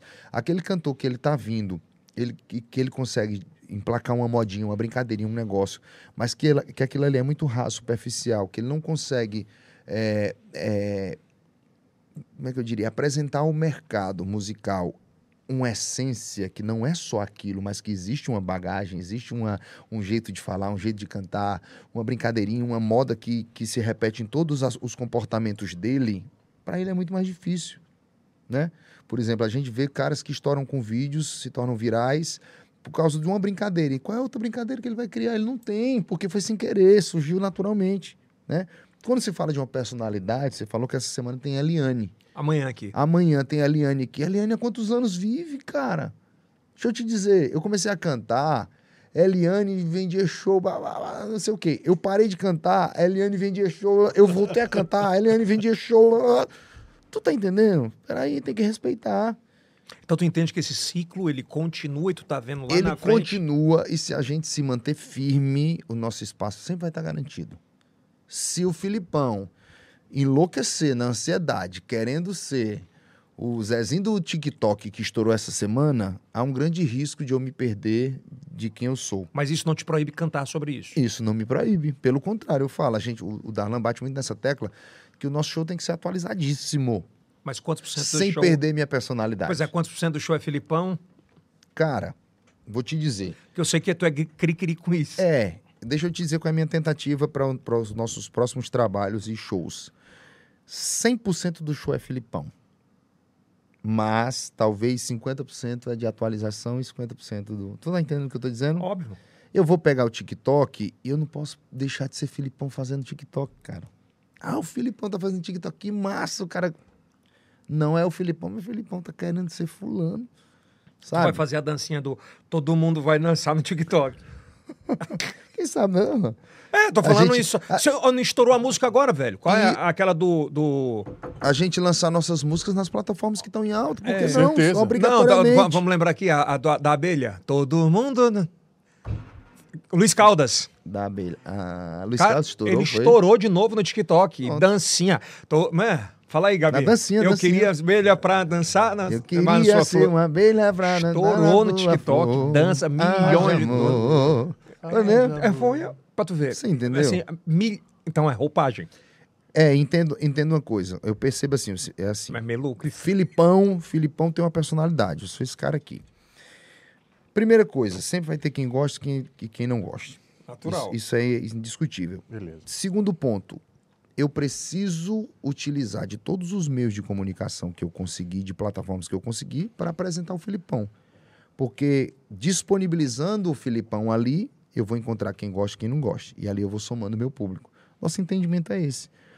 Quando eu voltei em 2017, a gente foi muito tentado, inclusive tentamos algumas vezes também, mas foi muito tentado, orientado em algumas vezes, de cara, muda.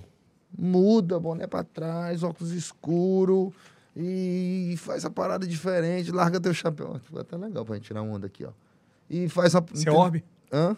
Ou bem. Ou bem. Ô, bem, nossa, aí o Fábio Play. Entende? E chega um momento que você vê que não é isso, cara. Aí tu volta pra essência. Sabe? Faz assim, se cuida. Se cuida, procura estar jovem, procura ter uma linguagem nova, procura ter uma mente nova, aberta, moderna. Trata todo mundo igual. Faz uma música legal, uma música moderna, mas tenta não deixar de ser quem tu é, cara. Que é o quem tu é que vai daqui pro resto da vida. Original. Tu imagina o Roberto Carlos tentando ser Zé Felipe. Pra tentar resgatar o show, pra tentar salvar o show dele. Agora tu imagina o Roberto Carlos. É, diz uma música do Zé Felipe. Não o rap que ele fez agora pra Virgínia. É. Defendendo a Tu Virgínia. imagina o Roberto Carlos daquele jeito dele, entrando no show dele e cantando. Diz aí um refrão do Zé Felipe aí. Não, não dá, vai. Tu tá entendendo? É, eu eu lembrei aqui da- do, do Natanzinho da vida, né? Natanzinho nessa brincadeira toda. Não dá. Aí tu imagina Zé Felipe. Zé Felipe não, o Roberto Carlos entrando e cantando. É, Esse can- gostosinho. Como é? Um love gostosinho. Ah, ah, ah. É tu pedindo. Mas a galera ia pirar. Ele não precisava deixar de ser o Roberto Carlos. Entende? Então eu acho Seria que é uma meio... referência ele É. cantando. Porque às vezes o mercado ele o mercado ele se confunde muito, tem muita gente tentando também, sabe? E diz assim, Roberto Carlos, tá na hora tu cortar, o- cortar o teu cabelo, cara. Corta o teu cabelo aí, tira esse negócio azul, isso é passado, já foi. E ele. É, muda- e o cara vai se entregando na necessidade de, de se tornar quem as pessoas desejam que ele E é seja. tudo que tu não quer, né, Felipe? E eu acho que não pode ser isso. Felipe, pra gente fechar, desse mercado que a gente tá hoje do forró, né? A gente fala de top 10 e tal. Aham.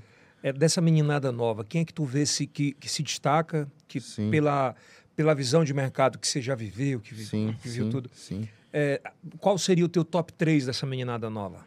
Top 3, Hum. vai botar de trás pra frente. Isso, Top 3 da molecada. forró, molecada.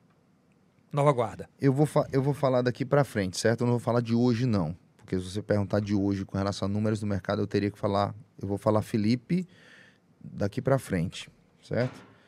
Cara, top 3, eu acho que é a Mari. Mari Fernandes. Top 1 ela ou top 3? Top 3. Mari Fernandes, top 3. Mari Fernandes. Nessa tua escala. Você Mari tá top- Fernandes. você tá falando top 3, né? Top 3 já são os melhores do. do... Não, eu tô falando três para tu elencar três que tu acha 3, que tu eu vou enxerga. botar o top 2 e o top 1, né? Vamos lá. Então, top 3, É. Mário Fernandes. É, só, só pode 3. Só pode Não, 3. vamos fazer top 5. Top 5. Top, Top 5. 5, é. Pronto, top 5, Mari Fernandes. Ela no top 5? Top 5. Pô, mas ela tá estourada pra Tá, caramba. tá. Inclusive, ela, ela hoje é a número 1 um na voz feminina. Cara, o, o, o trabalho É. que eles fizeram com o Vaguinho, o trabalho que eles fizeram nesse DVD é coisa. Ela. Não, vamos botar ela mais pra frente. Deixa ela no top 3 mesmo. Eu também né? acho. Top três, é. Bota ela no top 3. Também top concordo. 5. Top 5, cara. E eu só tô te perguntando porque eu acho que você tem lugar de voz pra isso. É, tá bom. Muito obrigado. Top 5. Eu, eu vou começar dizendo assim, cara, os cinco são os cinco, né? Quando falam de cinco do Brasil, poxa, os caras estão na cabeça, velho. Estão na cabeça, né? Eu tô falando de cinco forró e piseiro. Pronto, top 5. Cara, eu sou fã de um cara chamado Tarcísio do Acordeon. Tarcísio. sabe? Eu acho que tem muita essência, tem muita personalidade, tem muita qualidade, sabe? Tem muita musicalidade e pureza na história dele. E se fosse juntar tudo, eu acho que top 5 é tanto que ele tá entre. Ele- E ele tá hoje no Brasil, Ele né? tá, ele, ele sai tá, do Nordeste, ganha o tá. Sul e tal. Top 4. Top 4. Top 4. Yeltsin Vasconcelos. Tá, não, não, não, exclusivo. Dan, dan, dan, dan, dan. Pá. O top 5. Deixa eu botar, deixa eu botar a Mari. Eu- é meu gosto, certo? Pô, bota, Deixa eu pô. botar a O Mari pro top é 4. teu. Eu vou botar a Mari pro top 4. Então, top 5 tem Tarcísio. Top 4, Mari Fernandes. Mari Fernandes. Fernandes. E agora o top 3. Eu tô começando a me confundir, viu, Kilson? É a idade, velho. Cara, pois é, será que tá isso tudo aí? Dá lá vai dizendo os nomes aí. Cara, top 3. Tananã. Diz os nomes aí pra mim. Não, a Gabi vai, tá vai falando aqui, a minha produtora falando Felipe Amorim, Natanzinho. Aí estão falando aqui é, é o, o Alanzinho coreano, coreano Zé Vaqueiro, Lulinha, a galera toda, né? Rogerinho lá de Sobral. Rogerinho. Tem galera que eu tô te botando na puta. Puta A Simone. pariu, Não, cara. Simone é sertanejo, porra. É. Eu posso botar Toca do Vale no top 3? Então, vou- Posso andar, não? Posso? Ó, O da menina, o Toca Darlan do já tá Vale, ali não. com, com o lábio seco e já. Tá, não fica preocupado com a, com a bolsa de valor do mercado. É, mas normal. Mas eu acho que top 5 é top 5 Brasil, então é como se tivesse todo mundo em primeiro, né? Ali. É, cara. Deixa eu dar. Deixa eu Então, vou, rem- vou relembrar. Top 4, top 5. Tá. Tarcísio, top 4. Mari, né? Mari Fernandes, embo- embora ela esteja em primeiro lugar Isso, na, na é, etiquetagem do Brasil, isso, né? Isso, isso, isso. Top 3. Top 3. Cara, eu vou pular essa, esse top 3 aí. Eu vou pro 2 e pro 1. Um. Tu vai voltar pro top 3. Top Top 2. 3, Filipão. Boa. Boa. Aí, Top, top 3. 3. Tá bom, é top 3. Top É, 3. você botar na é. nova guarda, mas tá voltando. A gente vai Então é um fazer- 2.0. É, a gente vai gravar um DVD agora que você prepare. Aonde é que vai ser? Prepara lá em Fortaleza. Pode falar, Darlan, pode? Quando é que vai pro ar o podcast? Semana que vem já. É, então vai. A gente vai estar gravando agora dia 24 de maio. DVD do Filipão. Em Fortaleza. Vem forró no meio da canela. E a galera se prepara para um dos Participações melhores nacionais? participações nacionais. A gente tá estudando, né, Darlan? E quem sabe essa galera dos top aí vai, vai pro DVD também, né? Estamos pelejando. É um exclusivo. Filipão, 24 de maio. 24 de maio em Fortaleza. É. Lá no Rancho do Poço. Opa. Vai ser uma delícia. Já te cara, mando o corte. cara, eu posso botar. Eu posso botar. Eu posso botar o Safadão no top 3? Óbvio. Safadão no top 3. Safadão é um, né, cara? Safadão é número um. Isso aí eu, eu nem discuto, não. Eu, eu tenho muita admiração pelo trabalho dele. O Xande não tá ali pertinho, não? Cara, de- tá, de resultado, de, de números, de carreira, tá. Tá indiscutível Então, também. empatados O ali no top é, 3. Xande, Xande- Xande reina há quantos anos? Há mais de 20 anos, É o pô. que você fala, né? De atemporal, Isso, né? é, atemporal. É porque tu está querendo chamar da galera nova, né? Deixa, deixa, eu, deixa eu terminar esse, esse duelo aí. Eu acho que tem dois caras que, para mim, eles, eles ainda vão muito longe, merecem estar onde merecem, tem qualidade, tem, tem essência, que para mim é João Gomes e Natanzinho, sabe? São bem diferentes um do outro, bem diferentes, né? Natanzinho é um artista, é um, é um moleque muito mais completo, certo? Falando de musicalidade, falando de palco, falando de presença, falando de, de domínio mesmo, sabe? Natan, eu, Surpreendeu eu ele? acho que surpreendeu, com certeza, com certeza, porque ele veio, ele veio do interior do Ceará, né? Do nada. Eu encontrei ele um dia no interior, quando ele estava descendo para Fortaleza com o tio dele, ainda era um moleque. Cara, o pessoal da A3 chamou ele, ainda era A3 e tal. E desceu e foi, e rompeu. E ele é muito grande, ele é um moleque muito grande. Eu vejo, assim, como artista, se realmente acertarem na condução dele, e ele também, no comportamento, entender o tamanho que ele pode chegar e construir isso de maneira intencional, eu acho que não tem limite. Ele é o próximo Safadão ou Gustavo Lima. Isso é a opinião do Filipão, certo? Muitos dizem isso também. Pronto. Se ele, se ele tiver uma carreira bem conduzida, como Safadão tem feito até hoje, como Gustavo Lima tem feito, ele talvez seja o, o Como o. Xande também Como conduziu Xande, isso. Como né? Xande, certo? João Gomes. Eu não, eu não botei o Xande nessa história porque eu considero que o Safadão e o, e o Gustavo Lima, eles chegaram num ponto Entendi. né, que as outras bandas não chegaram, que o Xande não chegou e tal, e, e, e todos os outros, né?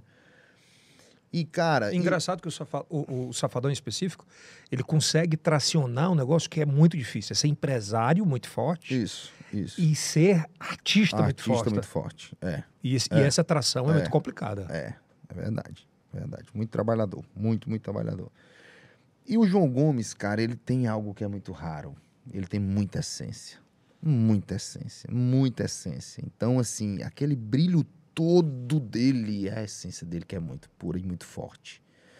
Então, aquilo ali não tem preço e não tem medida. Não tem como dizer onde aquilo vai chegar. É tanto que o moleque foi para Paris, para Londres, assinar contratos internacionais não é porque ele é o melhor cantor do Brasil, não é porque ele tem o melhor palco, é porque o cara tem, um, tem uma estrela ali dentro dele. Né? Eu tava uma vez com, acho que foi com o Wesley, o Wesley disse assim, cara, o João Gomes dá vontade de a gente abraçar ele e, e criar ele. De, de, de tão puro que o moleque parece, sabe? E eu acho que estão conduzindo a carreira dele, né? O pessoal da, da, da, da Top Eventos, né? Os meninos lá de Pernambuco, com muita maestria também, com muita tranquilidade, muita humildade, com muita excelência. Então, assim, eu fico olhando e, e, assim, é admirável. Felipe, naquela época lá atrás, Ah, se tu tivesse uma condição dessa, alguém que te cuidasse da tua mente, Sim, sim, cuidasse do teu, sim, do- da tua saúde mental, do teu ambiente. sim. Seria uma outra pegada? Seria outra pegada, certeza, certeza. Eu acho que isso mudou muito no, no mercado, né? Eu acho que a minha vida, Profissionalizou, né? eu acho que a minha vida ela até foi um exemplo para que muita gente de maneira indireta acordasse um pouco, sabe? Pra dizer aí, ó, Filipão, largou tudo, cara, cuida do cara, velho. Cuida dos caras aí, vamos, né? Talvez não tenha acordado para todo mundo, mas eu acho que muita gente despertou Pra dizer assim, ó, o cantor merece ganhar bem. Cara, o cantor merece ser cuidado, dá uma folga pro cara, manda o cara pros Estados Unidos. Meu irmão, o cara nunca viajou, não. Tu vai pra Disney com a tua família. Isso não existia muito, não. Pra Você entender, na época, um cantor falar de ir pra Argentina, falar de... era, era milagre. A gente não tinha. Eu lembro que eu sentei numa roda com, com Tony Guerra, com não sei quem, outras pessoas. Não tinha ninguém que tinha saído do Brasil, cara, pra fazer uma viagem internacional. Na minha época. Entendeu? Hoje todo mundo já viajou o mundo. Tá entendendo como é legal? As mudanças. E às vezes alguém tem que pagar o preço, né? Ou alguns têm que pagar o preço. Tu acha que tu pagou esse preço? Certeza. Eu acho, não tenho certeza. Cara, eu, assim, não, não, Kilson. Ah, Felipe, eu eu não vou falar que São pagou, né, velho? com o Né, Filipão, eu vou falar com o Felipe. Eu acho que talvez tenha sido um dos melhores bate-papos que você bateu na sua vida de, Sim, de, de sem transparência, sem medo Sim, de conversa. Eu sim. acho que te re- revelou muito sim. o que talvez você tenha pensado muito e às vezes medo de verbalizar da De forma errada, Isso, isso. né? De, de, de, de falar da forma errada. Deixa eu fazer uma pergunta. Foi bom pra você? Maravilhoso, cara. Eu acho que a gente conseguiu nós, né? extrair hoje aqui, bom, Kilson? Com certeza. coisas que pouca gente conseguiu extrair do Felipe, Sim.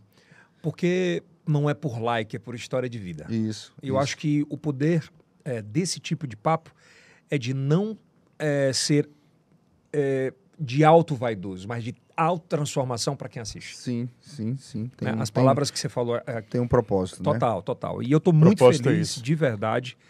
É, te agradeço por ter Obrigado aberto o você. coração do tamanho. Foram duas horas e meia de bate-papo. Então, para quem imaginava É. que fosse uma hora, 40, acho que vai render muito, muito, muito, muito, muito forte. Maravilha. E que Muitas foi, falas, né? É, e que foi uma, uma forma muito positiva, né, que são. Com certeza, né? Que os que Abriu o acompanham... coração, né? Total. Sentiu Como é que o. Deus fala? Como é, Deus? É o que aqui? Aqui é um verdadeiro confessionário. É. Meu irmão, obrigado por você ter vindo de coração. Eu Primeiro de muito, meu consultor. É, ah, é o que eu lhe falei, né? A gente tem essa, essa alegria de, de, de ter essa amizade construída é, durante tanto tempo. E faz diferença, né, cara? Total. Quando você senta na mesa com um amigo, né? Você, você bate papo. Flui. Você não dá entrevista. É, e eu acho que esse tipo de, de formato de entrevista, eu acho que o principal pilar é o respeito. Sim. sim sabe? sim, de sim, você não buscar algo que te prejudique. Já passou, da, já passou daquela história do sensacionalismo, É, né? já, né, já foi. Eu acho que é muito sobre isso. Acho que é sobre história de vida, de evolução. E quando você conquista esse respeito e demonstra isso, aí você consegue entrar, talvez, em caixinhas que outras pessoas não entram. É bem Não isso. consegue. É. É, você se abre, você acredita e respeita, e é muito sobre isso. Por isso que isso Maravilha. depan- de- de- de- demanda um tempo, né? Sim. Mais uma vez, eu que te peço obrigado, Obrigado, por ter viu? acreditado, ter vindo, né? Espero que seja o primeiro de Obrigado, viu? muitos. Lembrando, eu queria mais uma vez te convidar. É, dia 28 de maio, o Felipe, o Filipão faz um novo DVD. 24 de 24, maio. perdão. Convida então, Filipão. Agora você pode olhar para câmera Agora sim, por essa câmera aqui, ó. 24 de maio em Fortaleza Peraí, tem gravação, cadê? Para aí, bota aí o Yelcast atrás para ele fazer a chamada pra gente mandar já já pro Darlan, Isso, rapaz. Bora. Coloca aí na tela, aí sim vai. Valendo? Cuida, meu povo lindo, é oficial, dia 24 de maio, 24 de maio, em Fortaleza, gravação do novo DVD do Filipão, em Fortaleza, vai ser no Rancho do Poço, um evento lindíssimo, totalmente preparado para você forrozeiro, você que curte realmente esse forró gostoso que a gente faz, e ingressos são limitados, então procura aí e acompanha a gente nas redes sociais, que você vai estar sabendo todas as novidades. Tô com medo dele roubar meu lugar lá no Bom Dia, mas tudo bem, vamos pra frente. Conversa é essa. Obrigado, meu irmão. Obrigado, viu? Valeu, Valeu, meu irmão. Olha, Kilson, É isso ativa aí. o sininho, Ah, se inscreva no nosso canal. né? compartilhe com os melhores E amigos. também com os melhores inimigos. Que ódio sempre dá engajamento, é muito legal. Você vai lá e fala que tá tudo certo. Assista ao próximo todos os sábados, às 10h30 da noite, para mais de 20 milhões de parabólicas digitais e mais de 200 milhões de views no TikTok. Isso é IELCast do Piauí. Para o mundo. Até a próxima. Valeu.